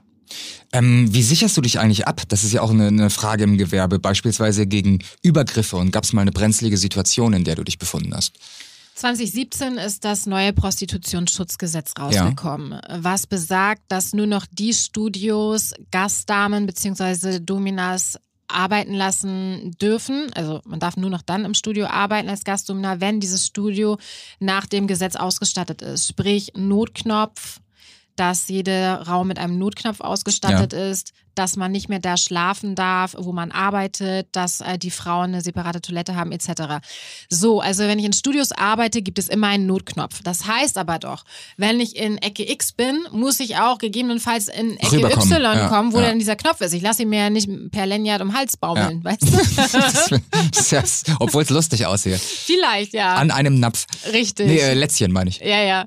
Nee, äh, tatsächlich, ähm, genau, aber ich arbeite auch in Mietstudios, die ausgestattet sind für den privaten Bereich, äh, wo sie sich nicht an diese Regeln halten müssen. Sprich, dann bin ich halt wirklich da alleine, ohne irgendwie einen Notknopf in der Ecke. Ja.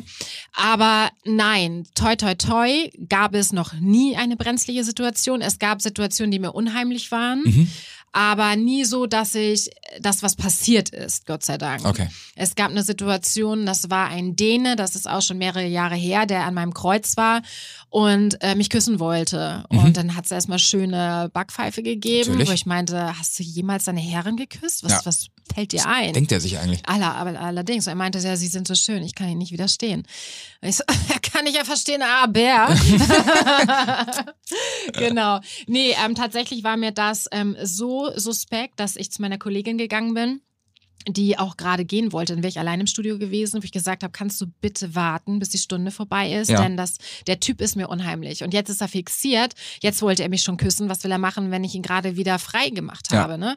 So, und dann haben wir auch die Türen offen gelassen, von der, vom Sessionraum nicht, aber die anderen Türen, dass sie mich im Notfall hätte hören können. Da habe ich schon, schon drauf geachtet, weil mein Bauchgefühl irgendwie gesagt hat, oh ja, sei jetzt mal bitte ein bisschen vorsichtig. Okay. Und dann war das ein Gast, der mir seine Liebe gestanden hat, der dann ein bisschen psycho wurde und der mir ist das immer noch der Däne? War das immer noch derselbe oder ist es ein anderer? Nee, nee, ist ein anderer. Okay. Den Dänen habe ich nie wieder gesehen. Okay. Ähm, genau, dann ein Gast, mit dem ich eine Session hatte, der dann wiedergekommen ist, als ich das nächste Mal in der Stadt war, der mir dann seine Liebe gestanden hat wo ich dachte so, okay, äh, am Feierabend, der hat ein Säckchen mitgebracht. Sekt trinken ist ja auch ganz nice, aber dann hat er sich die 0, nix selber reingekippt und fing dann an, äh, von seinen Selbstmordgedanken und Depressionen zu sprechen und dass er sich in mich verliebt hat. Äh, meinte ich so, äh, wann hast du dich in mich verliebt? Ja, als ich im Käfig war und du mich mit deinen wunderschönen Augen von oben herum angeguckt hast, meinte ich, meinte ich so, wann ist denn da Liebe entstanden, ja, als ich, du da unten warst? Ich, ich höre jetzt schon äh, äh die Rede der Traurednerin. genau. Und als er einst im Käfig saß. Und sie mit ihren schönen blauen Augen auf ihn runterguckte, machte es Boom. Nee, und äh, genau, dann ähm, war das ganz schön scheiße und der Typ, der kam den nächsten Tag wieder und hat dann ähm, Sturm geklingelt und geklopft und Oh fuck. Ja, Telefonterror gemacht und also somit wusste ich ja, wer das ist, der da vor der Tür steht. Ja. Und da war mir tatsächlich unheimlich. Ich wusste, er kommt ja nicht rein, aber das war dann schon ein bisschen unheimlich. Ja. Ist der Orgasmus des Mannes eigentlich das Ziel des Besuchs oder gehen die Kunden auch mal nach Hause ohne ein Happy End oder verbietest du es einigen vielleicht sogar? Generell ist der Orgasmus das Ende der Session. Mhm. Selten, dass ich sie nicht kommen lasse.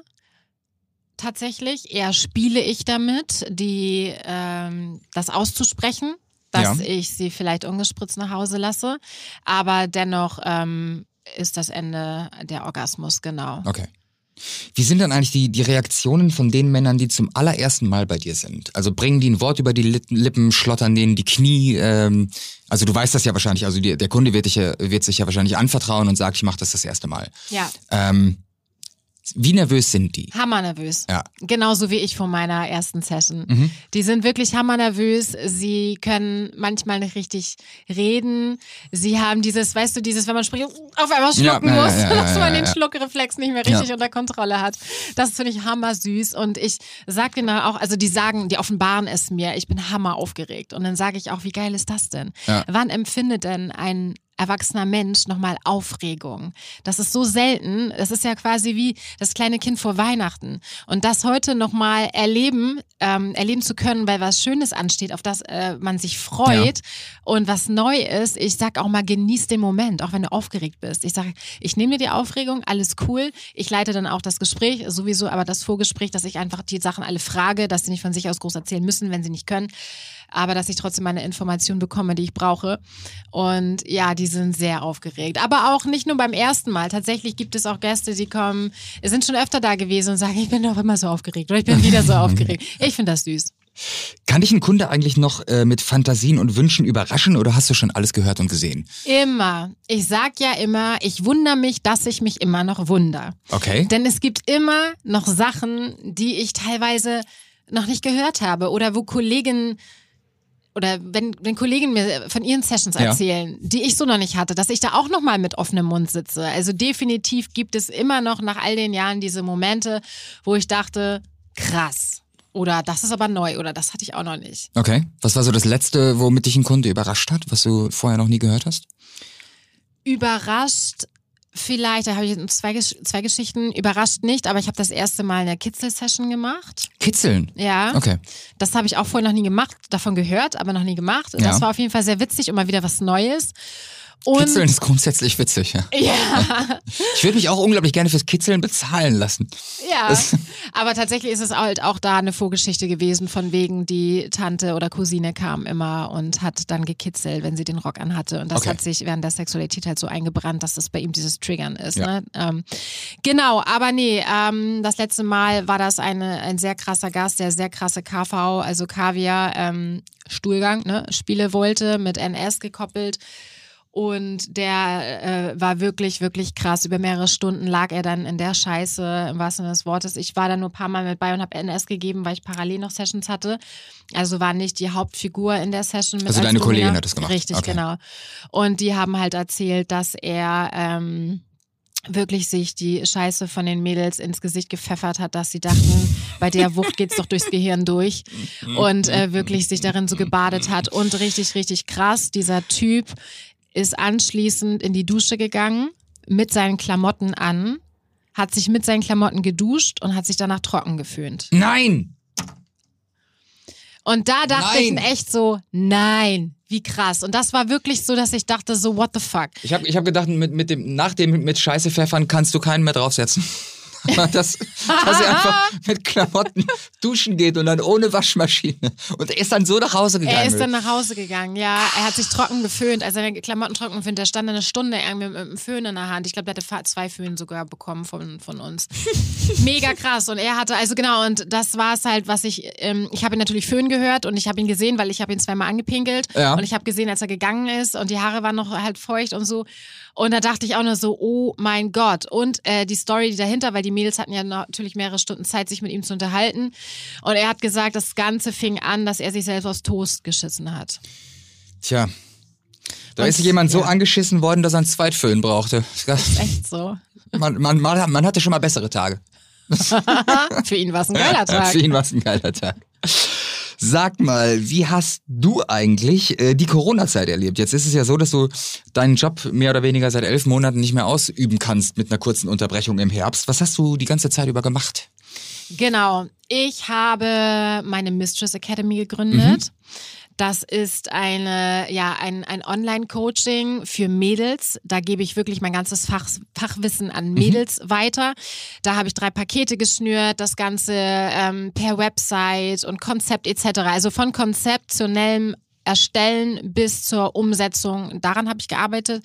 Ich habe mein Buch gelauncht, woran ich vier Jahre gearbeitet habe. Es ist letztes Jahr rausgegangen und ich habe im Sommer äh, paar Stunden im Tonstudio gesessen, habe mein Buch selber eingesprochen und jetzt auch das Hörbuch dazu Cool. Nice. Über dein Buch reden wir gleich noch. Ähm, es gab Demos von den Sexarbeiterinnen in der Herbertstraße und die Bild-Zeitung hat am nächsten Tag getitelt, wir wollen wieder Sex. Wie hast du auf diese Schlagzeile reagiert und warst du vielleicht sogar auf der Demo dabei? Genau, ich war dabei. Natürlich ist es auch Sexarbeit. Ich war selber von dem Berufsverbot äh, betroffen, auch wenn ich jetzt halt nicht den Sex im herkömmlichen Sinne anbiete. Nein, ich war dabei. Ähm, ja, die Schlagzeile letzten Endes, es ist ja so, ähm, die Friseure, die Kosmetiker, jeder hatte auf, bloß die Prostituierten durften nicht mehr arbeiten, Ja. trotz Hygienekonzepte etc. Das war schon hart, das ist noch immer hart und ähm, deswegen Schlagzeile, ja, let's go. Okay. Also dieser Podcast, der wird ja präsentiert von joyclub.de und du hast mal für den Joy Club die Netflix-Serie Bonding analysiert. Was ist dir dabei aufgefallen und was ist das Ergebnis deiner Analyse? geile Serie mit Spaß, mit Parallelen zur Realität. Definitiv habe ich mich da auch wiedergefunden. Ich habe Sessions wiedergefunden. Ich habe gelacht. Es ist definitiv eine Sendung mit Humor. Sie ist empfehlenswert. Ich habe jetzt gerade die zweite Staffel gesehen. Die fand ich teilweise ein bisschen boring. Da fand ich die erste ein bisschen besser. Okay. Auch äh, von dem Master Carter, der ja ihr Assistent ist, fand ich die, äh, den Charakter in der ersten Serie ein bisschen geiler. Da war in der zweiten so ein bisschen übertrieben. Ähm, genau, nee, Fazit, empfehlenswert. Zieht euch das rein. Ähm, lest gerne auch meinen Artikel, den ich dazu geschrieben geschrieben habe, der spiegelt das ein bisschen wieder. Sag gerne mal deine Homepage, über die die Leute dich erreichen. auroranianox.com. Okay. Und auf genau dieser Homepage habe ich gesehen, dass du ähm, neben der Mistress Academy auch äh, Mädels-Talks machst und äh, über deinen Job erzählst. Und äh, generell meine Frage wäre, wenn du, wenn man sowas Extravagantes macht wie du, wie oft wirst du von deinen Freunden eigentlich äh, darauf angesprochen? Bist du bei jedem Mädelsabend im Grunde genommen der Mittelpunkt und wirst ausgequetscht nach den sexuellen Dingen? Ja, Okay, ich glaube es dir sofort. Ist so, ja, ja. ja. Also tatsächlich äh, stehe ich einmal schon immer im Mittelpunkt okay. und das geht auf meinen Job zu sprechen. Wenn ich natürlich mit meiner besten Freundin zusammen bin, rede ich natürlich von meiner in Anführungsstrichen Karriere, von meinen Tätigkeiten um die, das Domina sein. Ich rede von meinen Sessions, ich rede von meinen Jobs, ich rede von der Academy, ich rede von meinem Buch. Aber wir reden auch ganz viel privat. Das ist nicht nur Mittelpunkt. Ja. Um, wenn ich auf Mädelsabenden bin, sind immer auch Mädels dabei, die ich vielleicht noch nicht kenne. Und da kommt es immer irgendwann darauf. Und wir waren vor, ja, das war vor Corona definitiv noch, auf einem Mädelsabend und da haben wir so Black Stories gespielt mhm. und dann sind wir irgendwie auf meinen Job gekommen und die Mädels wollten gar nicht mehr weiterspielen, sie wollten nur noch meine Stories hören. Sagen sie, scheiß auf die Black Stories. Meine Stories sind viel geiler. Okay. Ähm, so, wir haben gerade schon über die Mistress Academy äh, äh gesprochen. Ähm, Hast du denn generell ein paar Tipps für unsere Zuhörerinnen und Zuhörer, wie zum, wenn zum Beispiel eine, eine Frau ihrem Freund gegenüber mal dominant sein möchte oder vice versa, der Mann seine Freundin mal dominant erleben möchte? Wie sollte man diesen Wunsch in einer Beziehung kommunizieren, wenn uns jetzt Menschen zuhören, die das noch nicht gelebt haben? Äh, wie sagt man sowas seinem Partner? Wie tastet man sich da als Neuling heran? Tatsächlich, das Stichwort ist kommunizieren, also mhm. Kommunikation. Du musst es kommunizieren. Du musst halt in einer Minute des Vertrauens, der, äh, wenn man sowieso gerade redet und der Moment einfach passt, das wirklich thematisieren, ansprechen, vielleicht nicht so extrem mit der Tür ins Haus, sondern immer mal andeuten, immer wieder darauf lenken. Und ich glaube, dann ist es halt Vertrauenssache, wirklich offen zu reden, was man will, was seine Fantasien sind, was man erleben möchte. Ja. Und dann, ähm, wenn Vertrauen da ist und wenn der Partner auch offen ist, glaube ich, ist es eine, ja, gibt es dann auch die Möglichkeit, darauf einzugehen. Ja. Und dann, ähm, ja, soll das Mädel mal zu mir in meine Mistress Academy kommen, in mein Paket hart und dann zeige ich immer, wie man das so macht. So nämlich. ähm, es gibt ein Paket hart, dann gehe ich davon aus, es gibt auch ein Paket soft. Ist hart zart. Genau. Das macht Sinn. Ähm, aber Stichwort nochmal Mistress Academy. Also du bist ausgebildet worden von einer professionellen Domina und bildest mittlerweile sogar selber aus mhm. jetzt. Ähm, würdest du sagen, weil ähm, die, die Zeiten sich ja immer mehr ändern und alles ein bisschen lockerer und offener wird, dass die ähm, Nachfrage in den letzten Jahren zugenommen hat? Das kann gut sein ich bin irgendwo auch so in meiner Blase. Man lernt die Kolleginnen kennen, mit denen man in Studios zu tun hat. Aber ich check jetzt nicht täglich Galerie des Saat, welche Mädels kommen in welchen Städten neu rein und sind das Eintagsfliegen oder nicht oder waren es vorher in jeder Stadt nur 10 und sind es jetzt 20. Das weiß ich nicht. Ich weiß, dass mein Paket Pro, was ja für Professional steht, wo ich die Ausbildung anbiete, ja. dass da schon Interesse dran ist. An dem Job aber auch an der monetären Vergütung, die dahinter steckt. Ich glaube, das ist das Gesamtpaket. Verstehe. Kommen die Männer eigentlich zu dir, weil sie das zu Hause von ihrer Frau nicht bekommen? Ja, ja. Oder nicht sagen wollen. Okay. Das ist natürlich so, ähm, devot sein, Maso sein, das zeigt im herkömmlichen Sinne Schwäche. Mhm. Der Mann hat in der Beziehung meistens die Hosen an, den starken Part. Die Frau soll sich anlehnen, soll sich beschützt fühlen etc. Und wenn der Mann doch am Halsband gerne mal die Füße auf dem Boden ähm, knien, liegend ja. verwöhnen möchte, ist das halt nun mal weit ab von dem normalen Bild der Beziehung und somit kann es sein, dass der, also genau, das Feedback habe ich gehört, dass die Männer sich nicht trauen, das zu sagen, weil sie Angst haben, die Beziehung könnte dahingehend kaputt gehen. Ja. Aber auch, weil sie sagen, nee, meine Frau ist nicht so und die könnte das gar nicht. Und sie würde es vielleicht mir zuliebe machen, aber dann bin ich nicht glücklich, weil ich will, dass es ihr Spaß macht. Ja. Hatte ich denn schon mal einen Kunde ganz konkret nach einem Tipp gefragt, um mit seiner Frau zu reden? Nee. Okay. Mhm. Ähm, jetzt mal was ganz Pragmatisches. Was kostet eigentlich eine Stunde oder zwei bei dir? Mhm. Klassisch eine Stunde 250 Euro. Okay. Und gibt es auch äh, längere Buchungen über ja. längere Zeiträume? Ja. Was war so das längste, was du je gemacht hast, die längste Session? Sechs Stunden Tötungsspiel. Sechs Stunden Tötungsspiel. Jetzt sind wir, okay. äh, das ist ein Bereich auf deiner Homepage, der heißt wahrscheinlich Rotten. ähm, Nein, den, gibt's, den gibt es nicht, das war Ja, Spaß. also ich biete auch Overnight-Sessions an. Ja. Das ist aber so, dass das eher dann halt ein bisschen lockerer gehandhabt wird. Ähm, am Abend wird ein bisschen gespielt, dann ähm, schläft, schlafen wir und nächsten Morgen wird wieder gespielt. Aber es ist jetzt nicht so, dass ich ihn komplett, so hatte ich noch keine Overnight, dass ich ihn komplett fixiere im Käfig und regelmäßig gucken muss, ob er noch lebt, sondern wirklich ist es dann halt ähm, Nacht und man schläft und ja. dann morgens, wenn man wach wird, ist er sofort wieder an meinen Füßen, um die verwöhnen zu müssen oder zu wollen. Ähm, Overnights mache ich auch, aber das äh, längste, die längste Session an einem Stück waren halt diese sechs Stunden. Kannst du ganz kurz erzählen, so anreißen, was passiert bei einem sechsstündigen Tötungsspiel? Ich hatte auch super Respekt davor. Ich dachte so, oh mein Gott, weil letzten Endes ähm, das Töten inszeniert dauert vielleicht eine Minute und du musst halt dann nur reinkommen. Er wollte getötet werden per Hand over Mouth, also sprich ähm, mit der Mund, mit der Hand die, die Luft ja. wegdrücken. Ja, und dann die Story dahinter war ihm komplett egal. Und ich habe mal eine, ich habe mal einen Schauspielkurs besucht, von daher habe ich so ein paar Kenntnisse und habe das dann so initiiert. Ja, wir haben Tinder-Date er dachte, wir vergnügen uns hier und ja. ficken uns ein bisschen die Seele aus dem ja. Leib. Aber nein, er ist zu einer Serienmörderin gekommen. Und ich habe ihn zuerst ein bisschen auf dem Bett bespielt und habe halt so ein bisschen auf Teenie gemacht und habe ihn so eingeführt, dass ja so viele Männer schon hier waren und sind nie wieder rausgegangen. Wie sind nie wieder rausgegangen? Ach, egal. Und dann habe ich so eine Stunde im Bett gespielt, dann habe ich eine Stunde lang die Bombe platzen lassen und meinen Charakter dann geswitcht ja. und ein bisschen auf Psycho gegangen von dem süßen Mädel von nebenan auf Psycho. Habe halt gesagt, du kommst hier nie wieder raus. Ähm, die Fenster kriegst du nur auf, wenn du meinen Fingerabdruck hast, genauso wie die Tür.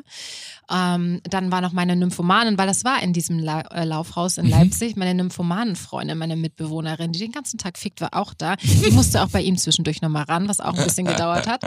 Genau, und letzten Endes habe ich dann eine Stunde nochmal mit ihm gespielt, als er tot war. Das ist äh, schon, was so Rollenspiele angeht, Endlevel. Mhm. Ja. Okay. Ähm, sag mal, ähm, auch nochmal eine ganz pragmatische Frage. Kann man, wenn man sich an das Geld gewöhnt hat, eigentlich noch irgendwann mal zurück in den in Anführungsstrichen normalen Job? Geld ist die eine Sache. Und ich glaube, ja, denn ich habe Kolleginnen, die nach Jahren, nach 20 Jahren aufgehört haben und jetzt Kosmetikerin sind, ihren eigenen kleinen Laden eröffnet okay. haben.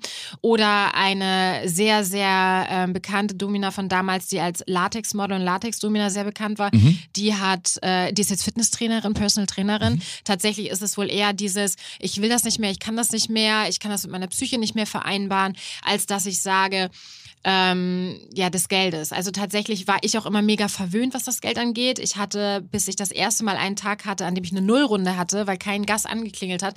Das war, glaube ich, nach sechs Jahren, dass ich das erste Mal eine Nullrunde hatte. Okay. Und andere Dominas haben das öfter tatsächlich, wenn die aber auch äh, 30 Tage im Monat arbeiten.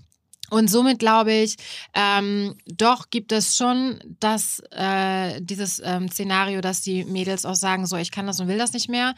Das Geld ist eine Sache, aber selbst, also bei mir ist es der Fall, wenn ich nicht mehr als Domina arbeiten möchte, dann ähm, baue ich mir ja was anderes auf, das, was ich jetzt auch mache. Ja. Das heißt nicht, dass ich nicht mehr als Domina arbeiten möchte, aber ich habe auch Bock, mein eigenes Studio zum Beispiel zu haben, wo ich dann äh, meine Mädels bestenfalls arbeiten ja. lasse, die bei mir gelernt haben, wo ich auch noch Sessions mache, aber jetzt nicht mehr so viel. Sondern dass ähm, für mich gibt es nur eins und zwar immer nur nach oben und auch monetär immer nur nach oben. Ja. Ein Absteigen die Treppe kommt für mich nie in Frage. Deswegen. Das glaube ich, das glaube ich. Ich habe nur gerade eine, eine Nachfrage, was mir aufgefallen ist. Mhm. Du hast äh, das Stichwort Psyche angesprochen. Wie psychisch belastend ist der Job? Das hängt auch von dem Individuum ab. Mhm. Ich muss sagen, ich bin da total fein mit. Ich habe nie den Moment gehabt, einmal in der Ausbildung, wo ich dachte, oh mein Gott, bin ich das noch? Bin ich noch Mamas Mädchen? Kann ich mich noch im Spiegel angucken? Ja. Weil ich das erste Mal halt mit dieser Welt in Berührung gekommen bin. Aber ich habe komplett gar keinen, ähm, ich habe keine Gewissensbisse, meine Psyche ist fein. Ich finde das alles cool, kann jede Nacht noch gut schlafen. Ich habe dieses Problem nicht, dass mich irgendwas bedrückt oder belastet. Manche Ladies aber vielleicht schon und vielleicht ist das auch der Grund, warum die nach ein paar Jahren aussteigen. Verstehe. Dann habe ich noch eine zuletzt äh, wirklich richtig pragmatische Frage. Und zwar, musst du dich eigentlich in irgendeiner Art und Weise gegen Arbeitsunfälle absichern in Form von einer Haftpflichtversicherung? Oder hast du sowas beispielsweise wie beim Tätowierer, dass du vorher eine Einverständniserklärung ausfüllen lässt?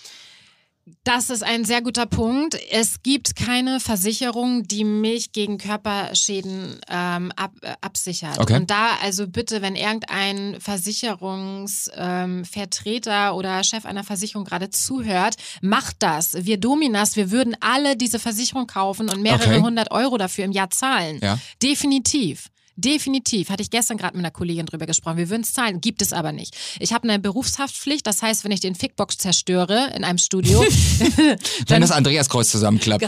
Ganz So, genau. ja. Dann ist aber die Frage, war er jetzt schuld oder bin ich schuld?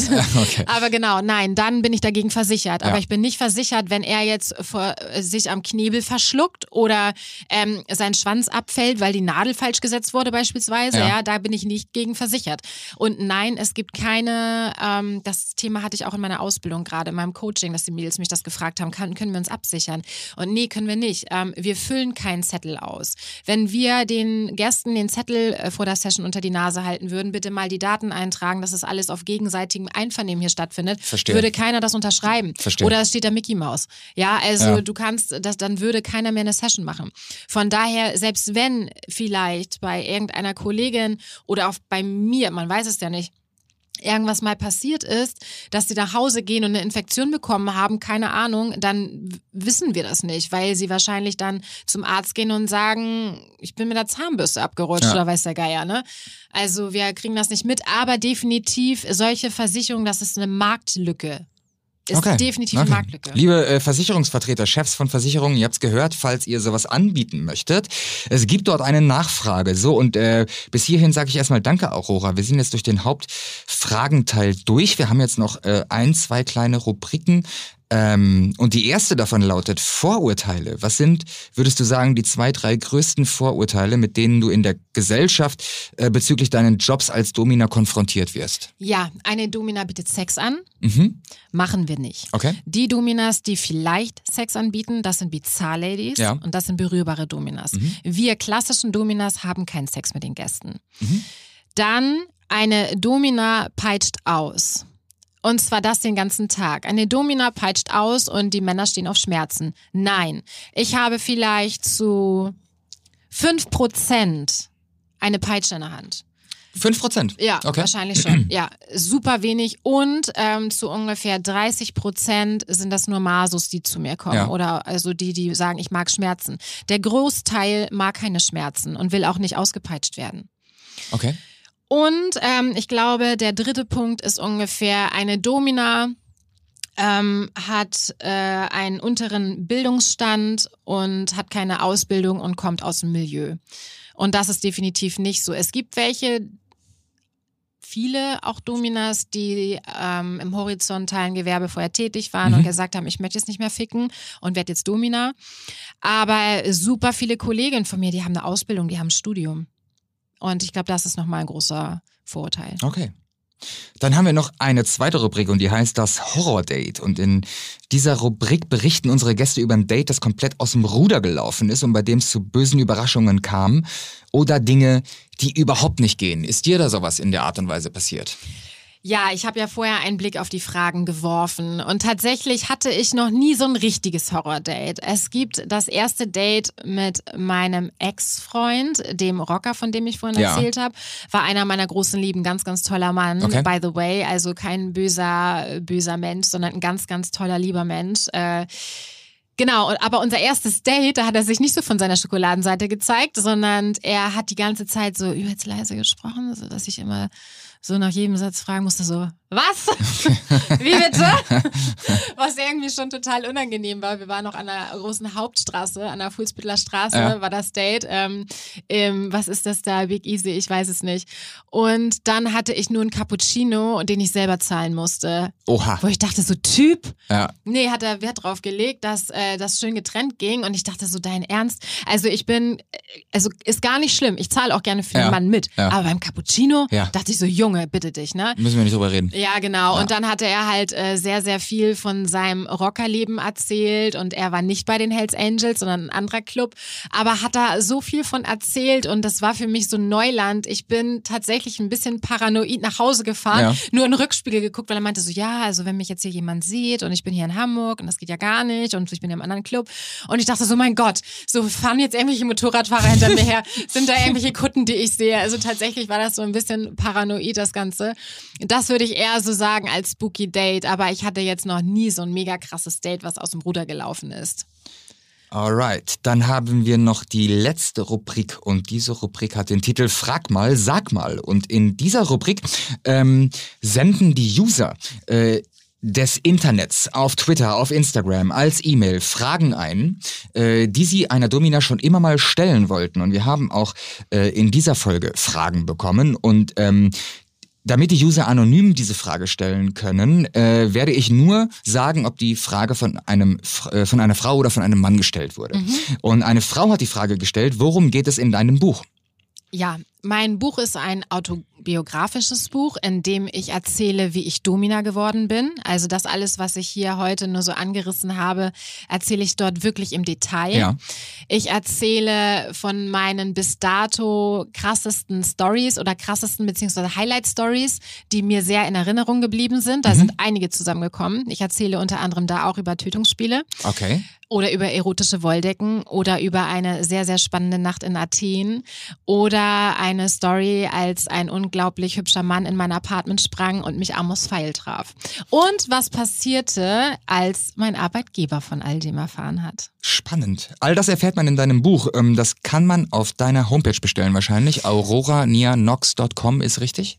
Das ist richtig. Du findest es aber auf Amazon. Du kannst es okay. ganz klassisch über Amazon bestellen, als E-Book und als Taschenbuch. Okay. Solltest du keinen Amazon-Zugang haben, reicht eine E-Mail an mich, dann kann man es auch direkt über mich bestellen. Du hast eben gesagt, es gibt es auch als Hörbuch, ne? Genau, es gibt es jetzt auch als Hörbuch. Okay. Und das aber, ist ja eine sehr schöne Stimme. Ich würde es mir vielleicht oh, sogar vorlesen lassen. Dankeschön. Ich habe auch tatsächlich gehört, dass diejenigen, die mein Buch gekauft haben, die haben auch danach, also manche auch mein Hörbuch gekauft und die gesagt haben, das ist einfach nochmal geiler, wirklich meine Stimme dabei zu ja. hören.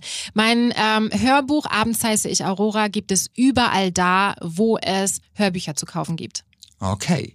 Ein Mann fragt, wie sieht ähm, eine Online-Session bei dir aus? Was machst du online mit Männern? Das ist auch unterschiedlich. Da kommt es natürlich drauf an, was möchte der Mann. Generell ein klassisches Szenario ist beispielsweise, also ich bin auf meiner Couch, er ist auf seiner Couch, ich sage, was hast du für Spielzeug? Entweder es liegt schon alles neben ihm parat ja. oder er hat gar kein Spielzeug, dann sage ich, geh los und hol dir einen Schnürsenkel und binde deine Eier ab. Geh los und Was man halt so macht an einem Mittwochnachmittag. Richtig. Ja. Dann ähm, natürlich Wäscheklammern und dann können die, äh, sollen die selber die Wäscheklammern an die Nippel machen oder an den Schwanz machen. Wenn die auf Anal stehlen, dann müssen sie einmal durch die Küche wandern. Was hat er denn da Schönes da für Obst oder für Gemüse? Was kann man denn so zweckentfremden? ja, oder ähm, man kann zum Chili greifen, man kann zu Sambalöle greifen. Man, die können ja, Chili ist fies. Aha. Chili ist richtig Ich habe auch schon mal einen Ingwer geschnitzt und den jemanden mhm. im Arsch gesteckt. Ficking. ist der, der, Fachbegriff dafür. Für Ingwer? Ja. Also ein äh, Analplug aus Ingwer nennt man, Profi also heißt Figging. Dass ich hier noch was lerne. So sieht es nämlich aus. Wahnsinn. Ja, genau. Ähm, okay, eine Frau fragt, wie reagieren eigentlich ähm, Männer und potenzielle Partner, die du privat kennenlernst, wenn du ihnen sagst, was du beruflich machst? Unterschiedlich. Manche Männer sagen tatsächlich, das könnte ich nicht oder das wäre nichts für mich, weil es halt ja auch eine sexuelle Dienstleistung ist, auch wenn ich keinen Sex mit den Männern ja. habe. Äh, meine Männer waren da grundsätzlich entspannt und tolerant Mein Freund ist super entspannt und tolerant. Ich kann da ähm, falten und walten, wie ich möchte. Ein äh, Ex-Freund, mit dem ich da die Stadtparkentführung gemacht habe, kam damit tatsächlich nicht mehr so gut klar und hatte mir die Pistole auf die Brust gesetzt, wo ich meinte, ganz ehrlich, wir haben uns so kennengelernt und ja, man könnte darüber nachdenken, aufzuhören, ja. aber ich höre auf, wenn ich es möchte und nicht, weil mein Partner es von mir verlangt. Okay. Gab es schon mal eine wütende Ehefrau, die von den Besuchen ihres Mannes bei dir erfahren hat? Nein, hatte ich persönlich noch nicht. Okay.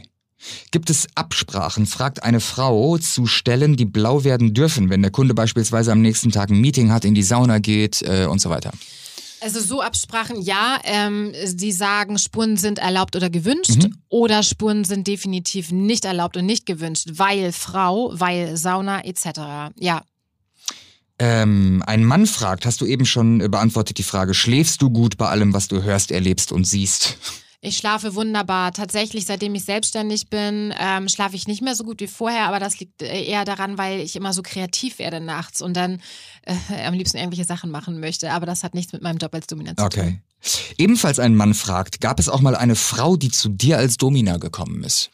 Eine Frau wollte mal kommen, hat dann aber privat ein, eine Frau kennengelernt. Das Ding ist, sie muss dann ja auch auf das weibliche Geschlecht stehen. Ja. Das muss dann ja auch erregend sein. So. Ich hatte mal ein Pärchen, aber keine Frau. Okay, die letzte Frage kommt von einem Mann und sie lautet äh, mit einem Augenzwinkern, wie bekommt man die Flecken raus? Hast du Haushaltstipps fürs Sexleben? Latexlaken drunter legen. Das ist der beste Tipp wahrscheinlich, ne? Genau. Gibt's sogar als Planschbecken. Ja, ich weiß.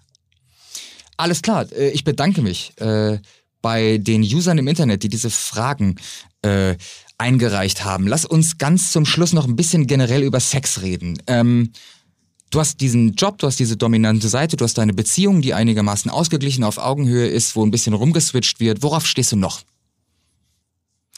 Was mir wichtig ist, ist Leidenschaft. Das ist das absolut Wichtigste. Ja, tatsächlich. Und Intensität wahrscheinlich. Ja, ja, das ist wirklich dieses sich auffressen mit Leidenschaft, mit Blicken, mit Küssen. Äh, das ist mir verdammt wichtig. Und dann sind das keine Praktiken, die äh, mir wichtig sind, sondern eher wirklich, dass diese Leidenschaft einfach ja. so dabei ist. Okay.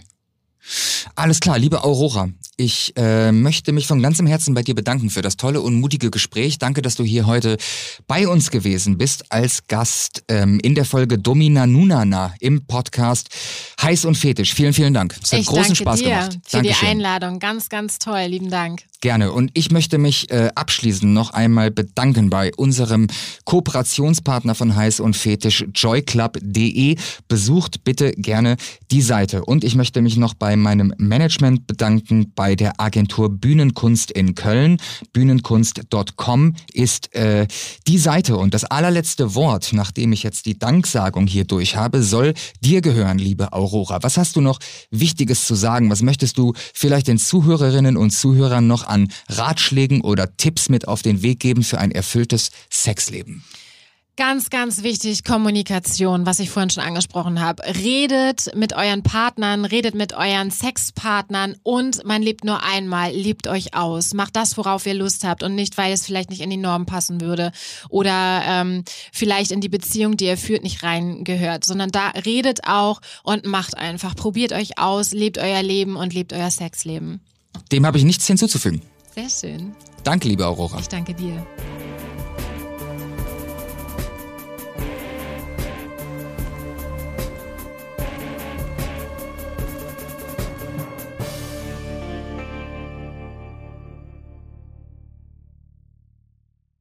Dieser Podcast wird produziert von Podstars